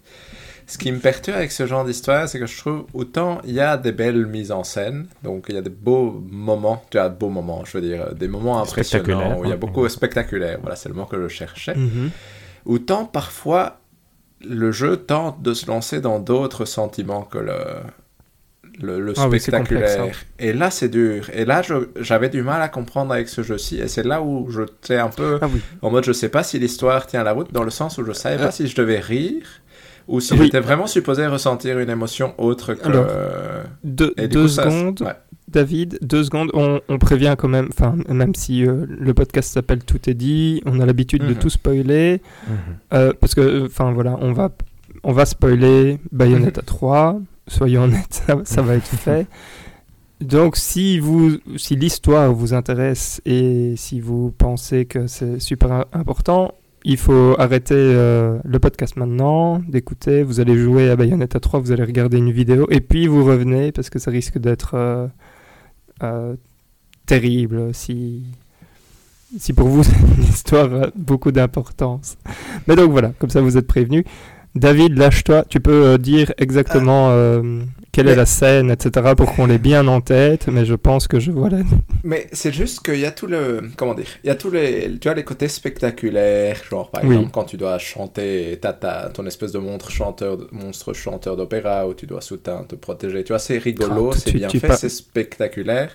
Tu parles de, de la meilleure scène du jeu, ouais. Mais toutes les scènes de relation entre Viola, Bayonetta et Lucas, C'est incroyable. c'est c'est vraiment mon cerveau était là je comprends pas si je suis si c'est si c'est juste se moquer de ce genre de choses mais dans, dans quel cas je le sens pas tout à fait ou si le but est vraiment de me faire ressentir une quelconque émotion et dans quel cas je suis là c'est du coup je, je quand ces moments-là arrivaient j'avais vraiment ce sentiment bizarre d'être là je, je suis un peu mal à l'aise parce que je, je suis pas tu vois c'est pas et c'est ça qui est particulier c'est qu'autant les moments spectaculaires je trouvais qu'ils étaient chouettes et puis il y avait ces trucs-là, et je suis là, pourquoi? Pourquoi j'ai besoin de... C'est- à quoi ça me sert, ça? Et du coup, ça, j'ai- il y a eu beaucoup de scepticisme de ma part avec ce, ce côté histoire, et c'est là que je lui en veux, parce que je suis là, vous auriez pu faire un truc débile, qui est juste débile de bout en bout, mais spectaculaire, et ça aurait été mieux. Et, et- ça aurait été mieux. Mhm. Parce que le fait qu'il y ait l'alpha vert, qu'on doive. Tu vois, j'étais là, mais j'en ai rien à faire, j'arrive à moitié à suivre ce qui se passe, mais c'est suffisamment compréhensible pour que je sois là, on va dans un autre monde, c'est très bien, on va dans un autre Tout monde, à on va aller tuer des choses. Mais tout le côté avec Lucas, j'avais l'impression d'être là, soit il y a des trucs dans les deux premiers Bayonetta que j'ai rien touché, mais je comprends Ah oui. rien à ce qui se passe. D'ailleurs. David, toi, t'avais joué aux deux premiers? Euh, j'avais joué au pr- j'ai joué j'ai joué au premier les deux tiers je dirais et j'ai un tout petit peu joué au deuxième mais j'en ai fini aucun des deux non Mhm. Toi, Hector? Moi, j'ai juste commencé le premier euh, deux, trois fois, mais jamais passé de une heure et demie, je pense, de jeu. Ok. Ouais, donc je suis le seul à avoir fini euh, les trois, mais je me Mhm. rappelais pas de beaucoup des, des deux premiers. Euh, mais donc, ouais, effectivement, cette histoire avec Lucas, euh, comme tu dis, David, ça n'a absolument Oui, aucun et, sens. et mon impression par rapport à Bayonetta 1 par exemple c'est que j'avais moins ce sentiment de d'incompréhension par moment dans Bayonetta 1 tu vois je le rythme est différent donc je suis pas sûr que je préfère le rythme de Bayonetta Mhm. 1 mais j'avais moins l'impression d'avoir ces moments où j'étais là qu'est-ce qui se passe? Est-ce que je suis supposé être triste? Tu vois? Alors que Oui. ici j'avais vraiment des moments où j'étais là est-ce que je suis supposé ressentir tu vois est-ce que c'est supposé supposé me tirer une larmichette de l'œil? Mais mais Je, je- allez, je, je vais défendre le jeu sur ce point-là, mais je sais pas s'il est défendable. Je pense que non. Il n'essayait pas de te faire je tirer une pense que non mais je trouve que c'est pas bien fait du coup c'est ça que je suis là où je voulais en venir C'est très perturbant, oui. oui. Ouais, c'est- je, je suis d'accord avec toi que c'est très très malaisant euh, quand on a. euh, sur- surtout la dernière scène euh, avec. euh, enfin, je veux dire, où, où, où les deux meurent. Ils meurent, hein, non c'est Je pas- pense, ouais, je- c'est ce que Je j'ai pense. moins, ouais. Malheureusement, je peux pas vous aider. Mais donc, donc voilà. Bref, euh, donc l'histoire est probablement indéfendable. Mhm. Euh, donc je, je pense qu'on peut dire que, enfin voilà, on va passer euh, cette partie-là. Bayonetta n'a jamais été euh, un Non, jeu pour l'histoire. C'est un jeu de gameplay. Et donc je veux votre avis sur le gameplay, messieurs, avant d'attaquer peut-être euh, la partie plus technique euh, après. Mhm. Hector, vas-y. C'est vrai. Donc moi, moi c'est un- une bonne question parce que moi, je... Bayonetta, je savais que c'était pas un jeu pour moi ou je, je savais que ce n'était plus un jeu pour moi. Je veux dire, euh, parce que le premier, par exemple, j'avais téléchargé la démo et à l'époque, j'avais beaucoup aimé. J'ai toujours essayé de finir Bayonetta 1 parce que je pense que Bayonetta 2 est un jeu exceptionnel, même si je ne l'ai jamais joué. Et donc je voulais le jouer, mais j'ai donc jamais fini Bayonetta 1 parce que je pense que je n'accro- je n'accroche plus aux jeux de purement combat. Ouais, ça, on en a, c'est une discussion qu'on a déjà eu souvent. Et je pensais que j'allais détester Bayonetta 3 parce que, bah, on l'a dit, l'histoire n'a aucun sens, c'est ultra exagéré. Tu vois, je veux dire, si t'accroches pas, c'est facile de détester, entre guillemets. Parce que c'est ultra Mhm. exagéré tout le temps. Et par contre, quand tu joues, c'est super amusant. Moi, je l'ai joué en facile, ce qui change énormément parce que alors t'as pas. C'est pas un facile. euh, C'est un facile d'avant, j'ai envie de dire. De... Où c'est trop Mhm. facile. Tu vois, je veux dire, tu... je suis jamais mort, par exemple. Tu vois, je veux dire, ce qui est. Mais j'ai quand même pris énormément de plaisir parce que tu peux t'entraîner à faire tes combos. Tu, tu sais que tu vas pas mourir, mais tu essayes quand même de bien jouer malgré tout. Je veux dire, tu pourrais mal jouer Pour tout avoir le temps. le et- score, quoi. Voilà. Et en fait, il n'y a pas de score. Ça aussi, c'est frustrant. Ah, Il oui. t'enlève le score. Parce que je me suis Ah. dit, mettez-moi au moins le score et dites que je l'ai fait Ouais, en facile. exact. Mais comme ça, je sais si je suis en train de bien le faire. Et donc, ça, c'est doublement frustrant du, le- du fait de l'avoir joué en facile. Je pense qu'en normal, j'aurais probablement pas fini le jeu. Donc, euh, je... Mais euh, donc, à chaque fois que je jouais, moi, j'étais convaincu que j'allais détester. Et pourtant, quand je jouais, je trouve que c'est super agréable. Et effectivement, Valérian le dit très bien. C'est super bien fait. C'est. Difficile à expliquer. Moi, je suis pas très bon pour expliquer qu'est-ce qui fait qu'un gameplay est bon. Mais quand on a la manette en main et qu'on est en train de tuer, faire l'esquive, ben, ils ont la mécanique, je crois, définissante de Bayonetta, c'est Mhm. cette esquive et ce temps, euh, je sais plus, l'envoûtement, Le quelque witch chose time. comme voilà, the witch time. Mhm. Et euh, ben, quand tu esquives bien, le temps se ralentit et c'est ultra satisfaisant. Et là, tu Mhm. peux faire tes Mhm. combos et c'est super chouette. Et ça, ça marche à la perfection. D'ailleurs, ça a été repris par énormément de jeux après, je pense, parce que c'est une mécanique euh, exceptionnelle. Et donc, moi, je trouve que c'était super amusant à jouer, mais voilà. Mais a- après ça, j'accrochais pas plus que ça. Je l'ai fini sans difficulté, ce qui, je m'y attendais pas. Moi, je pensais que j'allais pas le finir, honnêtement. Et donc, euh, je suis content de l'avoir fini. Mhm. Il y a cette déception que le facile était trop facile, peut-être. Tu vois, je veux dire Ouais. que Donc à tester en normal, mais ça je, je ferai, je pense, euh, un autre jour. Je comprends. Toi, David? Mais moi, c'est un peu comme Hector dans le sens où je trouve que la mécanique Witch Time est tellement parfaite, entre guillemets, de- déjà de base, que forcément le système de combat fonctionne bien. Après, moi, j'ai eu des... J'ai été un peu sceptique sur l'intégration des euh, gros monstres qui sont, entre Oui. guillemets, l'ajout euh, Hmm, principal au système ça. de combat qui a été amené au jeu. Et il y a plusieurs raisons pour ça. Une des raisons est purement technique, c'est que moi j'y ai joué beaucoup en portable. Et c'est déjà peu lisible de base Mhm. en portable, mais en plus quand tu rajoutes le fait que bah, tu peux sortir ce gros monstre et te mettre à danser, honnêtement ton personnage parfois il fait genre euh, 5 pixels de haut sur l'écran. Il y a vraiment Mhm. des fois où je suis là, je, je suppose que je suis en train de faire, de chercher que je vais gagner ce combat, mais je n'ai aucune idée d'où est mon personnage ou de ce qui se passe tout à fait. Et du coup c'est pas, comment dire, c'est particulier du coup cette euh, envie de le mettre mais de ne pas tout à fait réussir à rendre ça lisible. Je trouve que ça s'intègre encore relativement bien dans la façon dont tu peux les utiliser à la fin d'un combo. C'est-à-dire que si tu fais un combo et que tu utilises le bouton de la bébête pour le dernier coup, bah du coup Tout à fait. euh, il vient s'ajouter. Et ça je trouve que ça fonctionne. Mhm. L'utilisation des bébêtes en elle-même, honnêtement, ça m'a toujours paru un peu Mais déjà, pas. superflu entre guillemets. Ouais, c'est ça. C'est pas, c'est pas euh, le truc. T'es pas obligé de le faire. Non. Euh, et donc, du coup, moi, je l'utilisais très peu aussi. Je suis d'accord avec toi, David. Et, et moi, c'est le côté même, je dirais, ça rend le combat moins amusant. Quand tu passes en mode Oui. je vais juste utiliser la bébête, ça devient juste du combat. du bourrinage, entre guillemets. C'était une impression, Exact. en tout cas. J'arrivais pas à Mhm. sortir de cette impression-là.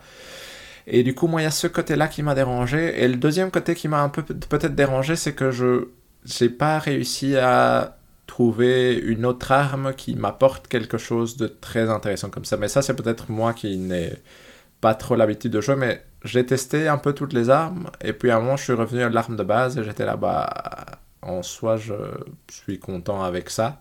Et entre guillemets, je trouvais qu'il y avait peut-être pas assez, mais ça, c'était juste mon impression de raison d'aller utiliser une autre arme, ça changeait pas... Je veux dire, j'ai pas vu l'intérêt profond de la chose, et j'imagine que pour quelqu'un qui joue plus, ça a peut-être plus d'intérêt pour varier la chose, mais... Je dirais c'est mes deux petits points de grief où en y jouant, j'étais là, bah, je, tu vois, utiliser les monstres, c'est un peu moins chouette, et utiliser l'autre autre arme, je voyais pas trop l'intérêt, entre guillemets. Ouais. je te rejoins pour euh, les démons. Je trouve que c'est c'est bizarrement en fait c'est bizarrement intégré. Et comme tu dis, en fin de combo ou au milieu de combo, parce que parfois Mhm. il y a moyen aussi de le faire au milieu, ça passe très très bien. Mais quand il y a euh, le on va dire euh, la possession euh, totale, Mhm. c'est moins chouette. Et en fait, ça c'est vraiment parce que comme, comme le dit Hector, tout le principe du jeu c'est ce principe de j'esquive. Donc en fait c'est Mhm. vraiment on va chercher l'esquive pour pouvoir activer le Witch Time, pour pouvoir faire des combos fous Mhm. euh, et, et jolis et, et ce genre de choses. Et donc amener ces démons euh, enlève toute cette partie qui est la partie la plus jouissive, en tout cas euh, de, mon, de mon point de vue du, du jeu. Quoi. Tout à fait. Et il y a, Euh, pour moi, c'est ouais, ça qui est particulier, c'est qu'avec le Witch Time, je trouve qu'il y a un côté, comme tu dis, jouissif, dans le sens où quand tu arrives à en enchaîner plusieurs, c'est-à-dire éviter, Ah oui, ça, c'est la faire un combo, rééviter, refait, tu te, tu te sens puissant. Je ne sais pas comment le décrire autrement, mais c'est une mécanique qui fonctionne si bien que tu as vraiment l'impression par petits moments d'être dans la zone et d'être en mode je suis Mhm. intouchable et je suis un génie. Et la partie avec les bébêtes n'arrive jamais à quoi que ce soit Non, de tout proche, à fait. entre guillemets. Ouais. Mhm.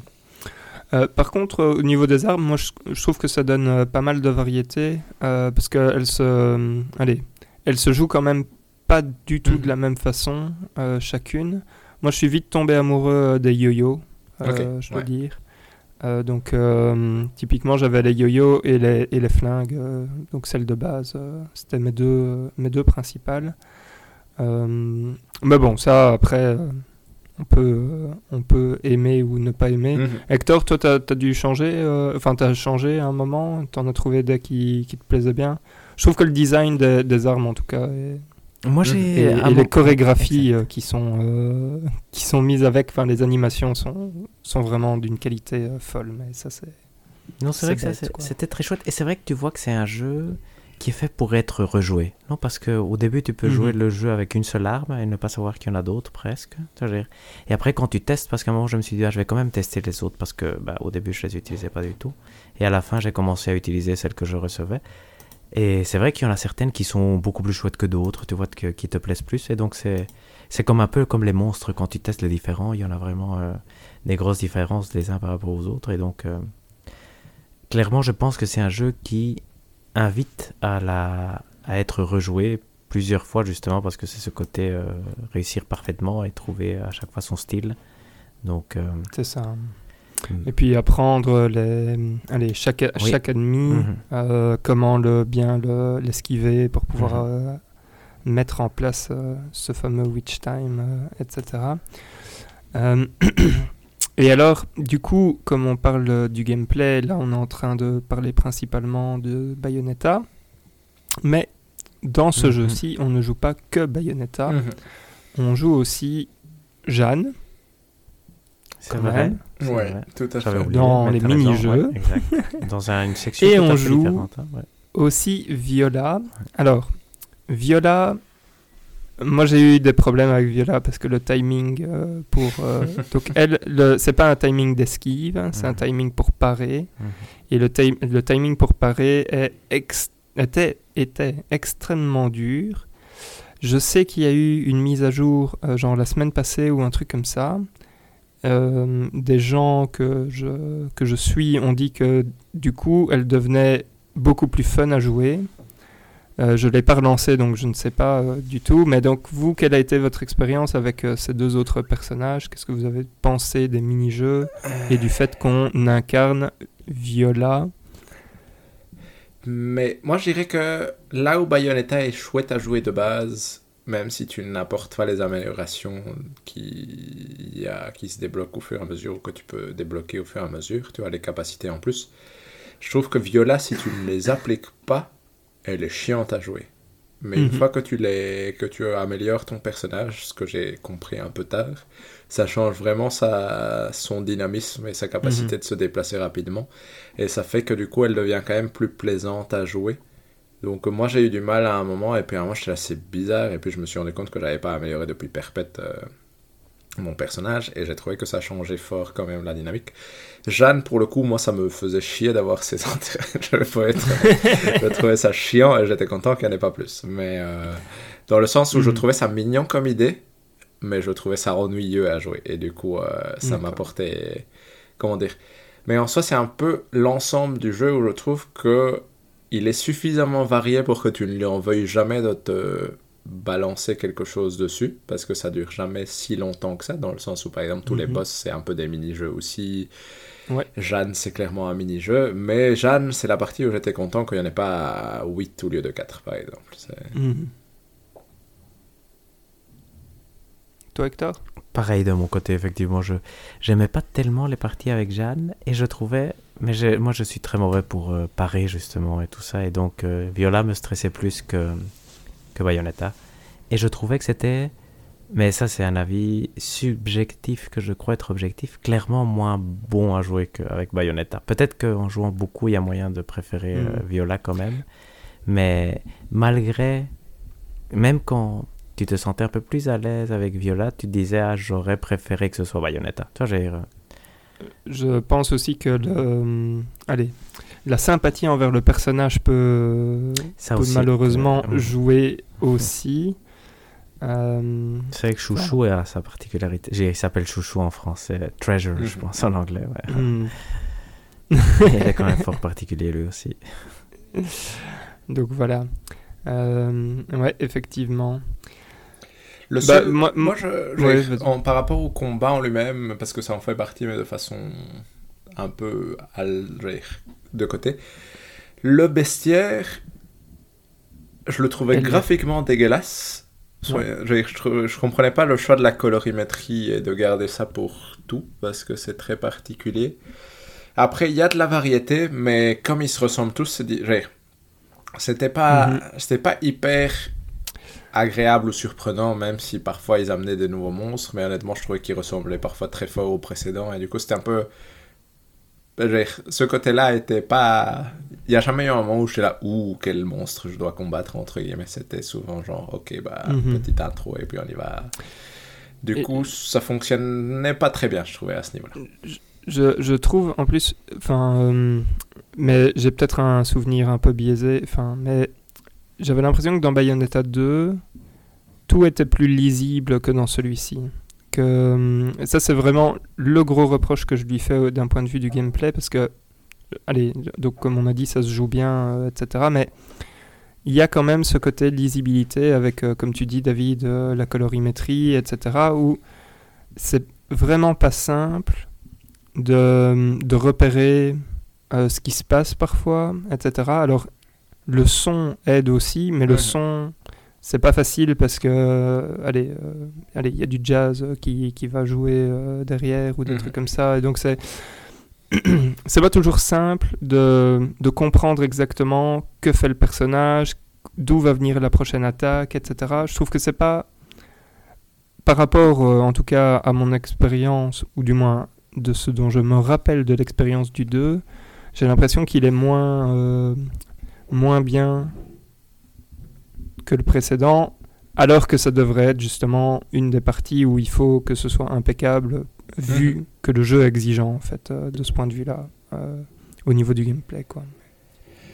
Tout à fait. Non, ça, je suis d'accord. Mais je pense que. Parce que moi, c'est étonnant, mais j'ai j'ai non seulement eu des soucis de lisibilité pendant les combats, mais même dans les phases de plateforme, je trouvais pas ça.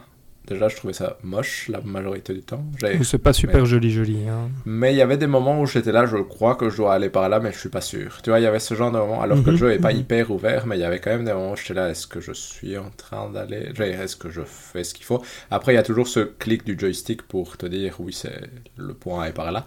Mais au niveau map en elle-même, parfois j'étais là, je crois que c'est par là, mais j'en sais rien, entre guillemets, et du coup, c'était pas. La lisibilité en général du jeu, je trouvais qu'elle était pas. Comme tu dis, c'était pas super, mais même en dehors du combat. Mhm. Euh, quoi d'autre, quoi d'autre? Les boss, soyons fous, parlons un peu des boss. Vous avez bien aimé?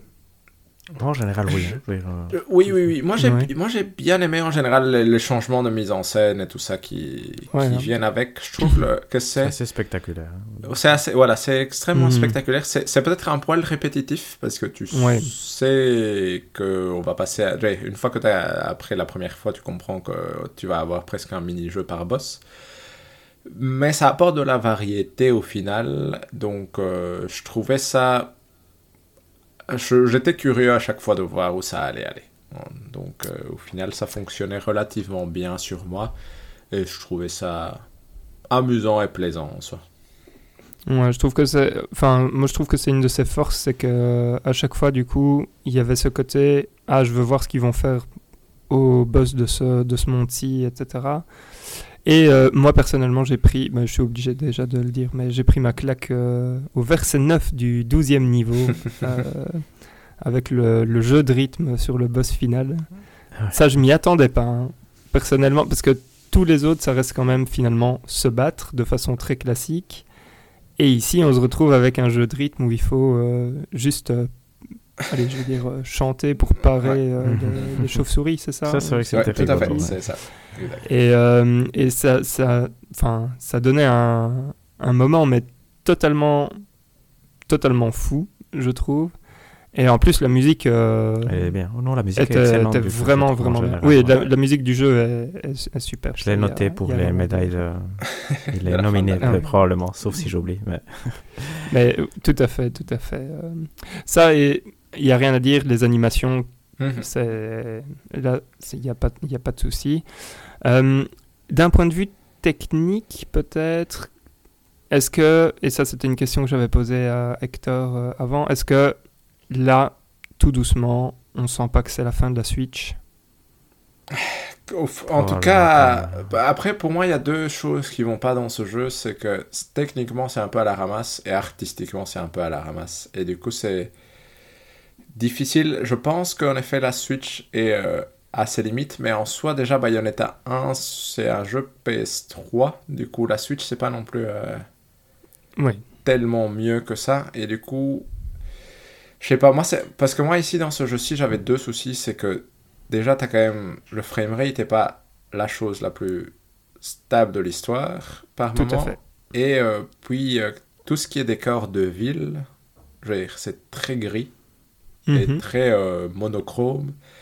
Et ça n'a aucun charme, quoi. Parfois, quand ça va, genre, euh, c'est quoi C'est la. Je sais pas si c'est le Japon ou la Chine euh, médiévale. Ouais, c'est euh, encore en rigolo, il y a un peu plus de, de beauté, mais dès que c'est un décor de ville, et il y en a quand même beaucoup, c'est Ouais, parce qu'il y a très Paris et il y a. Ouais, Tokyo. Et c'est très moche. Je veux dire, ça ça n'a vraiment aucun charme, quoi.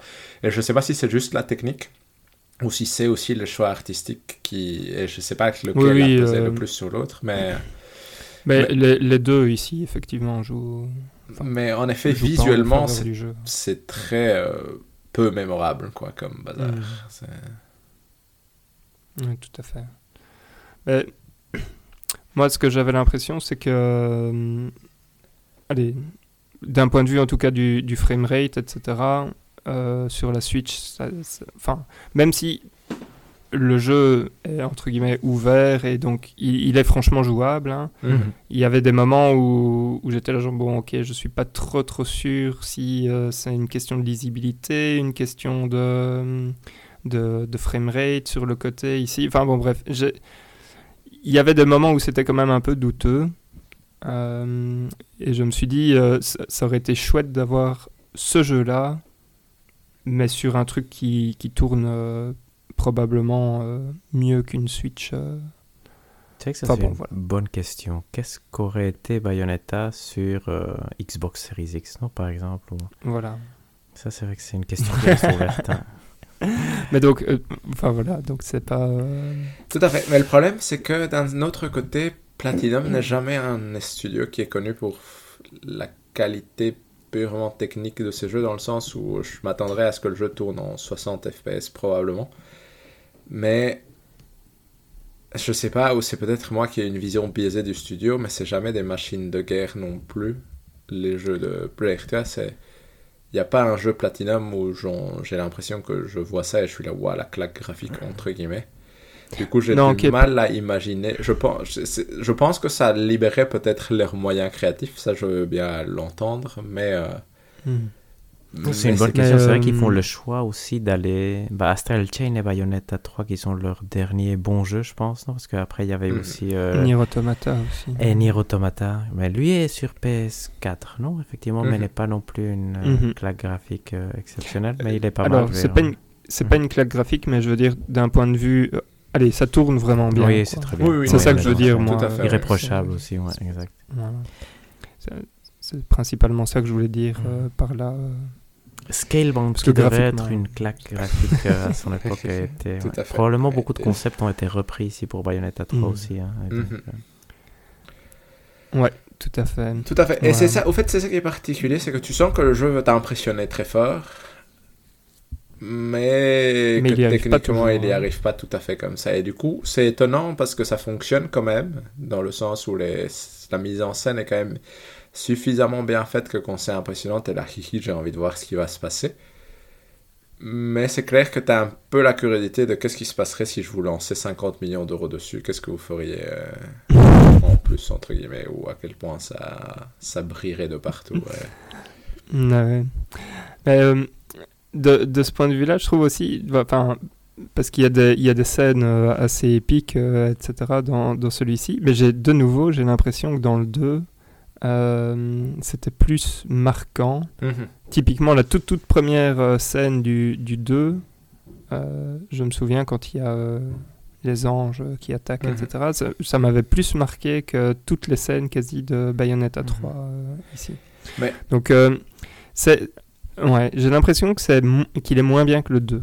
Mais c'est. Moi, moi j'ai l'impression, j'irais même plus loin mon- que. j'ai- Pourtant, j'ai pas fini ni le 1 ni le 2, mais qu'il est peut-être moins bien que les deux premiers, tout simplement. Je veux dire que. C'est vrai qu'un Hmm. classement Parce des Bayonetta par Valérian est quelque chose qui m'intéresse, effectivement. Moi, je dirais 2, 3, 1. Et malheureusement, je dirais 2, 3, 1 parce que le 1, je m'en rappelle absolument plus. Ok. Mhm. Parce que David, vas-y, je t'ai coupé, pardon. Non, non, non, mais ce que je voulais dire, c'est que j'ai l'impression qu'au final, celui-ci, ce qui fonctionne très bien, c'est ce qui fonctionne déjà très bien dans les précédents. Mhm. Et ce qu'il apporte en plus, il ne l'apporte. C'est pas les meilleurs ajouts du. C'est vrai du que monde, quelle, quelle réception critique ce jeu aurait eu s'il ne savait pas, s'il ne s'était pas appelé Bayonetta est aussi une bonne question. Ça, dire, euh, Ouais. Parce qu'il y avait en même Mhm. temps beaucoup d'attentes et il y a eu de la déception, et en même temps beaucoup de gens qui aimaient déjà la série, qui allaient être fidèles, et donc. euh, Et c'est vrai qu'il y a beaucoup de choses qui sont bien, mais il y a aussi beaucoup de choses qui sont bizarres. C'est c'est un jeu difficile à évaluer, moi je trouve. Tu vois, je veux dire, Je si trouve je vais aussi, lui mettre un, une note, ça, parfois c'est un 6, parfois c'est un 9, parfois tu vois, je veux dire, c'est. Mhm. donc C'est très très variable. Ouais, Ouais. exact. Donc c'est. Parfois c'est c'est un, pas un c'est un exemple. 10. euh, Oui, exact. Oui, exact. non, mais c'est vrai qu'il y a des Il y a, moments. il y a des moments, exceptionnels, ouais, il y hein, a des moments qui étaient horribles, il y a des moments qui, Mhm. qui étaient incroyables, et donc, Et parfois des moments On où c'est les deux en même temps quand tu Ouais, joues t'as des conneries. C'est. ouais. Et, et en fait, euh, bah, fi- finalement, moi, ça, ça fait que c'est un jeu que j'aime beaucoup parce que c'est pas un jeu euh, lisse. Euh.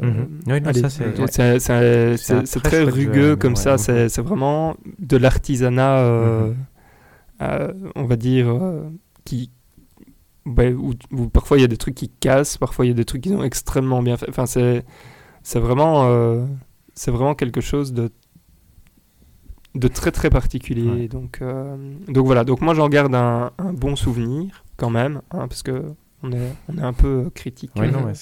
sur euh, sur plein de points, mais euh, enfin, ce qui est important pour moi ici c'est le gameplay, et le gameplay est quand même très jouissif, etc. Et donc voilà. Euh, Mais ça- je ça pense que ça en dit grande partie le jeu. beaucoup que, que Hector et moi l'ayons fini tous Mhm. les deux sans Mhm. devoir se forcer vraiment. Je- Ouais, parce que clairement. moi, c'est un peu la même sensation qu'Hector. Moi, j'étais là, à- ce jeu a presque tout pour que je ne l'aime pas, et pourtant, je m'amuse bien, entre guillemets. Et du Mhm. coup, euh, je pense que ça parle à la force du gameplay et leur capacité à se renouveler dans, le, dans les boss et tout ça, c'est qu'au final, euh, j'y ai joué avec plus de plaisir que ce que je ne pensais. Et parce qu'a priori, j'étais là, je pense que je vais pas. Je pense qu'on est parti du mauvais pied, mais au final. euh, Et je suis content de l'avoir fini. Mais ça ne va pas. Comment dire C'est ça qui est particulier, c'est que comme il est très peu lisse, moi, Mhm. c'est. Je sais pas si je vais juste me rappeler des bonnes choses ou si je vais me rappeler des mauvaises choses plutôt à la fin de. Tu vois, dans un peu de temps quand je l'aurai oublié en partie. Je sais pas qu'est-ce qui va me revenir en tête plus rapidement, si c'est euh, le côté jouissif du combat ou si c'est les mauvais côtés de, du jeu. Et c'est c'est une Hmm. question que j'attends de voir, mais je suis pas je suis pas encore sûr de dans quelle direction va aller mon avis euh, à, à long terme entre guillemets. Je comprends. Euh, D'autres choses à rajouter sur euh, le jeu du mois? Moi, j'ai une chose, et c'est, mais c'est con parce que en soi, moi, j'avais, j'ai rien, j'avais pas suivi grand chose de, de la commercialisation et tout ça, mais j'étais surpris que ça ait l'air tant que ça d'être le Bayonetta final. Vrai, je pensais que je ne, je ne m'attendais pas nécessairement à ce que le jeu me soit plus ou moins en train de me dire, genre, ça c'est la fin de Bayonetta, c'est fini. Il n'y en aura plus, entre guillemets. Ah, Parce que c'est un peu le message que j'ai eu l'impression de recevoir, c'est genre Bayonetta 3, et puis après, on fera des spin-offs si on a envie, mais entre Ah, guillemets. Bayonetta Mhm. est, est fini. C'est un peu le sentiment que moi j'ai eu, et j'ai été surpris que ce soit ça. Comme ça, de- je, je, je pensais allait, que ça allait plus être genre Bayonetta 3 et on laisse clairement la porte ouverte à en faire plus. Et ici, tu me diras, il y a peut-être ça avec Violet et tout ça, Mhm. mais est-ce Mhm. que je ne m'attendais pas nécessairement à ce que le personnage en lui-même, qui est peut-être le point le plus emblématique du jeu, soit si. euh, de façon si finale, entre guillemets, euh, fini à la fin du jeu? Ouais, enfin fini, euh, je veux dire. Ont tout à fait, ouais, je- le je- multivers, donc. Oui, euh, je, je visualise le potentiel euh, trifatouillage, mais le fait que tu aies les trois Bayonetta des trois premiers, de, des trois jeux qui se retrouvent à la fin et que tu, tu vois, j'avais, j'avais vraiment l'impression de voir une fin d'un ensemble, ce que je ne Mhm. m'attendais pas nécessairement à, à avoir entre guillemets. C'est vrai que ça D'accord, pourrait être ouais. un dernier jeu. Par contre, je sais pas si vous avez vu, lui, euh, Camilla aurait dit qu'il qu'il a des idées pour aller jusqu'à Oui. Bayonetta 9, je crois. Euh, Ouais, ben, enfin, il n'y a pas de problème, c'est pas, euh, c'est pas le dernier jeu. Et Non, non, non, tout à je fait. serais très intéressé de savoir quelle va être l'histoire du prochain. C'est vrai, mais c'est une bonne question. Est-ce qu'il y aura un Bayonetta 4 Est-ce que quelqu'un va le financer, vous croyez? Moi, j'ai l'impression que Euh, Nintendo pourrait encore le financer. Moi, je pense que oui, hein. ouais, Ouais. Mais est-ce que... Parce que ça n'a pas eu l'effet qu'avait eu Bayonetta 2. ouais donc on est, on est d'accord Non, tout à fait. Non. Bayonetta 2 Mhm. était quand même une... Un peu comme on parlait d'Ubisoft. Bayonetta 3, si t'en fais deux comme ça, c'est fini. hein. Donc, euh, Bayonetta 2, tu peux encore en sortir autant que, que tu veux. C'est des jeux définissants. Mhm. Et euh, Mhm. ici, maintenant, par exemple, il est clair que Hi-Fi Rush est meilleur que Bayonetta 3 et que Devil May Cry 5 est meilleur que Bayonetta 3. Non, je veux dire, ça, c'est Mhm. presque indiscutable, je pense, dans le, Dans l'inconscient collectif. voilà, dans le- dans l'inconscient collectif de- des jeux vidéo. Et, euh, et donc, je me demande, voilà, je, je pense aussi qu'il y en aura au moins un, mais est-ce que, voilà, je, je, je, je suis curieux de voir comment, comment va suivre la, la série, qui est une excellente série et qui a quand même euh, revitalisé euh, le. Ça s'appelle comment? Beat 'em all, non? C'est le bon terme? Mhm. C'est quoi le bon terme? Mhm. Je ne sais plus. À la japonaise. En fait, euh, d'ailleurs, c'est. Euh, Moi, je trouve ça triste parce que finalement, à part Bayonetta et Mhm. Devil May Cry, euh, bon, là maintenant, euh, Hi-Fi Rush. Heureusement, il y a Hi-Fi Rush, euh, effectivement. Voilà, que, Ouais. que je suis impatient de pouvoir tester pour, Mhm.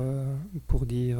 Pour comparer aussi. quoi, parce mais À part ces deux-là, il n'y a rien d'autre. Mhm, alors non. que c'est. Enfin, on est, on est vraiment sur le jeu vidéo, jeu Mhm. pur et dur, quoi. Enfin, euh, où c'est euh, c'est juste le gameplay, les histoires sont connes euh, et sont juste un prétexte Mhm. pour faire avancer les personnages, leur donner un, un air cool, entre guillemets, et juste s'éclater sur le gameplay. Et donc, ouais. Je sais pas. Ouais, Je, je suis, je suis un peu triste, moi, personnellement, mais bon, après, ça, ça n'attire peut-être plus autant de gens qu'à une époque. Mais ici, Hi-Fi Rush, juste- justement, montre, parce que je pense qu'il a quand même. euh, c'est un succès même commercial, non? Je pense que même sur Steam, il est en train de se bien Mm. vendre.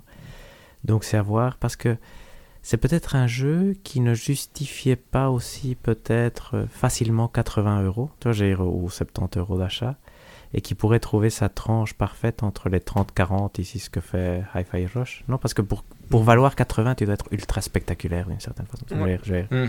ce que parfois le jeu n'a pas besoin. Et il perd, ici, Bayonetta perd beaucoup d'efforts inutiles à vouloir euh, avoir des gros monstres, à être un peu plus ouvert, tu vois. Peut-être des choses qu'on ne lui demande pas, mais que s'il n'a pas, Mhm. on critiquera, tu vois, juste parce que... Oui, parce qu'on compare. Mhm, avec, euh, exact, parce qu'on compare avec God of War, Ragnarok, inévitablement. Tu vois, c'est des bêtises, c'est des choses qu'on ne devrait pas faire. Donc, euh, à voir effectivement comment, quel est l'avenir pour ce, pour ce type de jeu. Il y aura un nouveau Devil May Cry, ça je pense aussi que ça c'est acté, non? Il y aura un nouveau Hi-Fi Oui. Rush, ça ça doit être presque acté euh, bientôt. donc euh, donc, euh, il y a quand même un avenir, il y a quand même un avenir. Et il y a un truc coréen, non? Un Bayonetta coréen, coréen, Project Eve ou quelque chose comme ça qui sort, euh, dont Mhm. Sony faisait la, la pub dans ces événements, euh, ces showcases et tout ça. Ça vous dit rien ça? C'est moi qui invente, non? Il n'y a pas un truc comme ça? Ça me dit quelque chose, mais il Euh, faudrait que j'aille regarder. Mais est-ce qu'il est parce pas. Non. Stellar Blade, que- Stellar Blade, ça vous dit ça Ah, rien. Non, à voir. ben. Ok, ok. D'autres choses sur Bayonetta ou on passe euh, On peut passer pour moi. Je pense on qu'on passe. peut passer. Et donc, euh, c'est quoi la, la petite conclusion Bayonetta? Donc, euh, Bah, très bon jeu, jeu, Ouais. euh, Très avec bon une gameplay, enveloppe ouais, un peu moisie. Voilà. Avec une Un jeu enveloppe difficile très à variable. quoi, détester, Très quand même, variable, voilà, ouais, exact. exact. De quoi tu dis, euh, un jeu difficile à détester quand même, parce que tu vois, on a essayé, on n'a pas Ouais, réussi. Donc ça, c'est aussi un bon point à mettre à son actif. C'est- pas mal, c'est pas mal. Nickel. Et donc, on va passer euh, à la dernière section de cet épisode. C'est le hors-jeu. Ça fait longtemps qu'on n'a pas fait de hors-jeu. ouais, des siècles.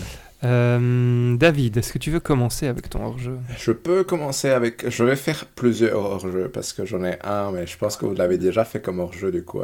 J'ai lu La route de Cormac Ah, oui. McCarthy et c'est très chouette La route de Hmm. Cormac McCarthy, mais je pense que vous en avez déjà parlé euh, tous les deux en plus à un épisode Ouais. précédent. Très chouette, euh, je sais pas. euh, Mais Enfin, quelle est ta définition moi, de moi, j'ai chouette, trouvé mais- que le style d'écriture et la façon dont c'est écrit font que même si c'est très gris euh, et très triste, beau mais dur, on va dire, c'est euh, facile à lire. C'est c'est là que je voulais. euh, En tout cas, c'est très bien réussi, non? Je veux dire, c'est- Ouais, ouais, ouais. mhm. Et donc, euh, il y avait ça. J'ai lu une BD qui s'appelle L'accident de chasse, qui, je pense, a gagné le Fauve d'Or à Angoulême il y a un an ou deux, va savoir, je ne sais plus vraiment. Et ça parle de un homme qui, c'est une histoire vraie, un homme qui s'appelle Rizzo et qui se retrouve, qui est aveugle et qui se retrouve en prison dans les années 1900. j'ai envie de dire 20, et qui va se retrouver dans la même cellule qu'un, que quelqu'un qui a été euh, condamné pour meurtre. Et euh, ce qui est d'ailleurs la personne, euh, si Hector, tu te souviens du livre Crime, qui est Ah oui, un des deux ouais. euh, jeunes vrai? Euh, Ah, wow. du livre de Crime. Et euh, Excellent livre aussi. ce qui est chouette, c'est qu'il y a tout un côté de genre, il a perdu la vue euh, à- dans, le, dans ce qu'il a mené en prison. Et il y a tout un côté, euh, comment dire, recherche de sens de sa vie en étant aveugle à cette époque-là en prison, qui est lié avec euh, la lecture de l'enfer de Dante, parce qu'il s'avère qu'il a l'enfer de Dante en braille. Et je trouve que c'est pas une lecture hyper facile, mais je trouvais ça fascinant à lire et je trouvais ça Mm. vraiment très très chouette comme, euh, comme BD. C'est une grosse BD, c'est 400 pages, je pense. Ah, wow, c'est euh, en blanc et noir avec euh, des dessins qu'on dirait faits au bic, etc. Mais euh, franchement, j'ai trouvé ça vraiment chouette. Très bonne suggestion, ça. C'est chouette. Impec. Euh, je vais prendre la main, Hector, Vas-y, tu vas-y. pourras terminer. Donc, moi, je commence l'année avec un manga. C'est bien ça. Pourquoi pas Euh, Je vais vous parler de euh, Soloist in a Cage. Euh, donc, c'est un manga de Shiro Moriya. Euh, C'est en trois volumes. Le premier est sorti, donc je n'ai lu que le premier. Euh, mais le premier m'a beaucoup, beaucoup plu.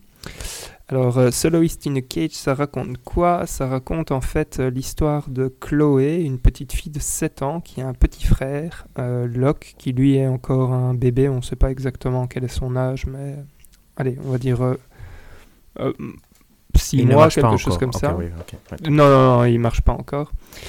Euh, et en fait, euh, Chloé et son frère euh, Locke, ils sont dans une cité-prison qui est en fait un immense ghetto où il y a plein de criminels, en fait. Et donc, dans le monde dans lequel ils sont, bah, du coup, il y a une vie dans la cité-prison, les gens se reproduisent, etc. Enfin, bref, mais personne n'en sort. Il s'avère qu'un jour, ils vont. Enfin, elle va comprendre qu'en fait, euh, les gens qui vivent à côté de chez elle sont des mercenaires euh, qui, vont euh, réussir à s'échapper. Et donc, la nuit où le groupe de mercenaires s'échappe, elle va les suivre. Et le chef du groupe de mercenaires va essayer de, les, de les aider à s'enfuir. Ce qui va se passer, c'est qu'en fait, au moment où ils vont sortir de la prison, elle va, euh, elle va se prendre une balle dans le bras et le bébé, donc son frère, va tomber du côté de la prison. Et donc ça fait qu'elle part sans son frère. Euh, et alors en fait le récit va... Donc ça c'est vraiment le début.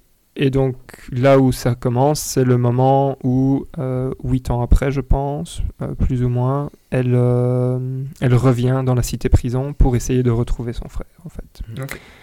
Et, euh, et c'est, franchement, c'est, c'est super bien fait parce que c'est, c'est à la fois, je sais pas pourquoi, ça me fait un peu penser à Batman euh, Arkham City, comme ça, euh, dans le début, euh, avec quand, on, quand on arrive dans, dans la ville et, des trucs comme ça.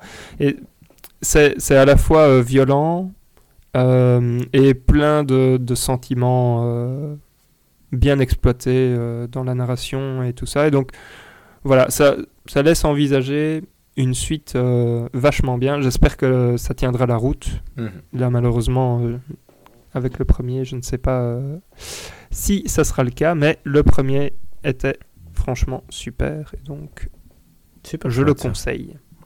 Ça a l'air intéressant. C'est, c'est, ben, je ne sais pas si ça vaut la peine de, la- de, de prolonger le podcast, mais c'est quel type d'histoire alors, Valérian, tu dirais, euh, du- dans les paradigmes connus? C'est vraiment, elle, va, elle recherche euh, son truc, elle est stressée parce qu'elle ne le trouve pas ou c'est... Euh, Donc en fait, euh, quand non, mais quand elle revient, le, son but c'est elle va, elle va essayer d'aller trouver des gens qui sont informateurs, Mhm, etc. pour essayer d'avoir des pistes pour savoir où. C'est une quête qu'elle essaye de... Donc c'est une ouais, quête, ouais, ouais, ouais, c'est vraiment une quête. Elle veut retrouver euh, son frère. Et il y a des mini Au- euh, sous-quêtes à chaque fois. ok. Ouais, voilà. Et donc, euh, et donc c'est des mini souquettes exactement, comme tu dis, pour essayer d'avoir l'information Mhm. ou pour atteindre tel tel endroit, quoi. Ça pourrait bien s'adapter à un jeu vidéo, ça, non? C'est vrai que c'est. on- on Absolument. Absolument. Donc, on, on- on commence comme ça, on brevette l'idée si jamais. On brevette l'idée parce qu'elle était déjà faite dans un manga. Non, l'idée de faire le manga en jeu vidéo, ça c'est. Ah oui, oui, oui, pardon. Voilà. C'est juste Et ça, vous l'aurez ça. entendu ici, voilà, exact. d'abord. Impeccable. Mais donc, euh, voilà. Je, je vous dirai quoi euh, Intéressant si ça. les trois chouette. tomes sont. Mhm. Je vais le chercher Bien. à la bibliothèque, mais à la bibliothèque ils n'ont pas toujours tout. Parce que je C'est à Oishi aussi. c'est- assez. euh, Ah oui. euh, c'est très bien. Awashi, c'est. Ah, voilà. Ça, c'est- la l'addiction euh, pure et profonde. Mais donc, euh, donc voilà. Mais donc ici, euh, c'est c'est très récent. Enfin, je dirais, il est sorti chez nous. euh, ah, il est fini au Japon parce que c'était sorti en 2018, Mhm. mais chez nous, il est sorti, je pense, seulement en, en janvier de, ce- de cette année-ci. Ok. euh, Je vais regarder, je regarde ça. Des Ouais, c'est toujours Et en français aussi, c'est le même nom? Oui, euh, pardon David. Oh non, vas-y, vas-y, Hector. Nous aussi, c'était le même nom en français parce que c'était des Soloists in a Cage. Soloist in non a Cage, c'est le nom en français. Aussi, le nom euh, japonais, Universel. c'est ouais, ok, ouais. euh, Ah oui, non, pardon. Orino Naka no Soloist. ok, Donc, euh, ok. Mais donc en français, ils utilisent un titre en anglais. C'est ça qui est. Tout à fait. Très très bizarre, mais c'est Ouais, comme ça. C'est chez Kiun. Ok. Pour ceux qui veulent. Voilà, voilà. David, tu À disais toi, quelque Hector. chose Ah oui, pardon. Non, Ah oui, non, pardon, non, je, je disais que ici, comme j'ai pas accès à des livres en français ou des mangas en français, c'est toujours, euh, je sais, je dois toujours chercher un peu pour voir si ce que Valérie en a dit est sorti ou pas du tout. mais, euh, C'est que c'est pas toujours Ah, les mêmes. ok. euh, ouais. Les maisons d'édition de manga sont quand même différentes, très différentes Mhm. l'impression. Oui. euh, Oui, oui. C'est rigolo ça. C'est mon tour, c'est vrai, non? C'est Mhm. moi, moi, comme je le disais, ça fait longtemps. Je sais pas si je le disais dans le podcast ou hors podcast, mais ça fait longtemps que je ne lis ni regarde rien. Mais j'avais quand même noté quelques trucs euh, au début d'année. D'ailleurs, j'ai fini le 1er janvier. Je m'étais dit, je vais cette année lire beaucoup. Bon, finalement, c'est pas le cas, mais au début, j'ai lu quand même beaucoup. Donc, le 1er janvier, j'ai fini les années de Annie Ernaux. Annie Ernaux, c'est la dernière prix Nobel et on l'avait Mhm. déjà cité dans un autre livre à un moment. Mémoire de fille, je pense que j'avais utilisé pour un hors-jeu. Mais les années vraiment exceptionnelles. J'ai trouvé ça sublime. Je vais pas expliquer. C'est essentiellement des des épisodes de sa mémoire qu'elle décrit. Elle fait quelque chose de fascinant où elle mélange mémoire individuelle et mémoire universelle et ça marche Mhm. excessivement bien. ouais, je trouve ce fait, livre excessivement fascinant. C'est ce que ça fait dans la psychologie est, est très intéressant. à- Donc c'est vraiment un- et facile à lire en plus. Donc c'est vraiment un, un chef-d'œuvre pour moi. D'ailleurs, j'ai noté dans, dans mes petites notes de livre de l'année, c'était le 1er janvier, j'ai no- noté peut-être le meilleur livre que je lirai cette année quand même. Donc hein, donc c'est il met la barre la barre haut. Ouais, Et moi, je j'ai trouve aussi- que Mhm, je, trouve qu'elle a un style magnifique aussi. Ouais. que c'est vraiment beau à lire. C'est une de ces lectures où tu le lis et t'es là, ah oui. Ça, je, je, même en essayant très très fort, je ne pourrais jamais écrire aussi joliment. Entre guillemets. Non, c'est vrai que tu- comprends. C'est pas difficile de comprendre qu'elle ait gagné le prix Nobel de littérature, effectivement. Je pense que c'est- c'est une autrice euh, exceptionnelle qui vaut la peine d'être lue. Et j'ai vu un film, de, ça c'était le 31 décembre, donc dernier, dernier jour de l'année. Elisabeth était à Barcelone avec Ivan, donc j'étais tout seul. Et j'ai vu un film qui s'appelle Athéna, qui est sur Netflix, qui est de ah, le fils de Costa Gavras, je pense, ou quelque chose comme ça. Donc c'est c'est euh, un guerre de Troie dans les banlieues. C'est excessivement impressionnant. Moi, je trouvais beaucoup de plans séquences. C'est la première fois que je vois des plans séquences et que je comprends que les plans séquences ont un effet font un effet excessivement réussi sur euh, Mhm. la mise en scène. La musique est exceptionnelle. C'est euh, c'est un peu exagéré. Il y a moyen de détester, je pense. Mais moi, ça m'a enchanté. Tu vois, donc, euh, la fin m'a un peu déçu.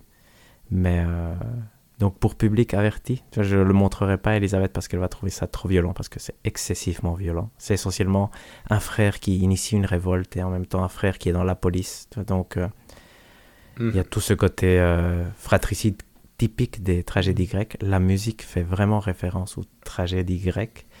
Et après, j'ai vu dans un documentaire qui disait que l'objectif était de faire effectivement ce, type de référence et ça marche euh, super bien.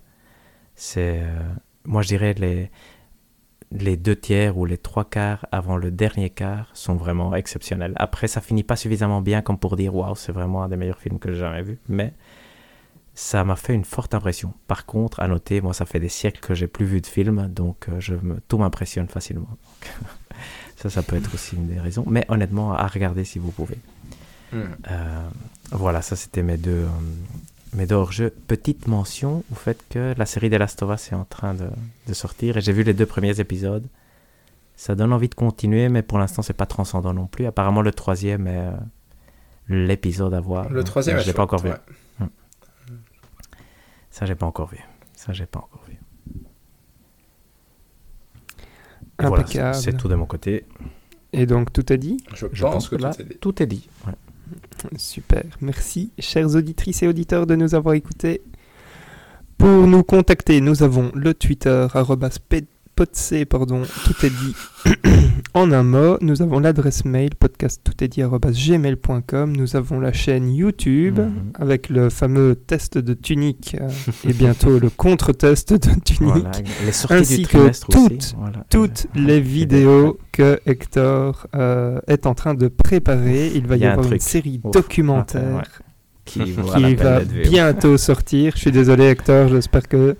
Enfin, Oui, on en a parlé j'ai un peu noté au 10 début, février mais dans ma tête. C'est faisable. ça a été haute- hautement, hautement validé. Donc, Ok, euh, génial, génial, une, merci. une série documentaire va, va bientôt arriver. Et finalement, j'ai le plaisir de vous annoncer que le jeu du mois suivant n'est autre que Dead Space Remake. On se retrouve bientôt pour un prochain épisode. D'ici là, portez-vous bien et jouez bien. Ciao ciao Ciao à tous. Ciao à tous.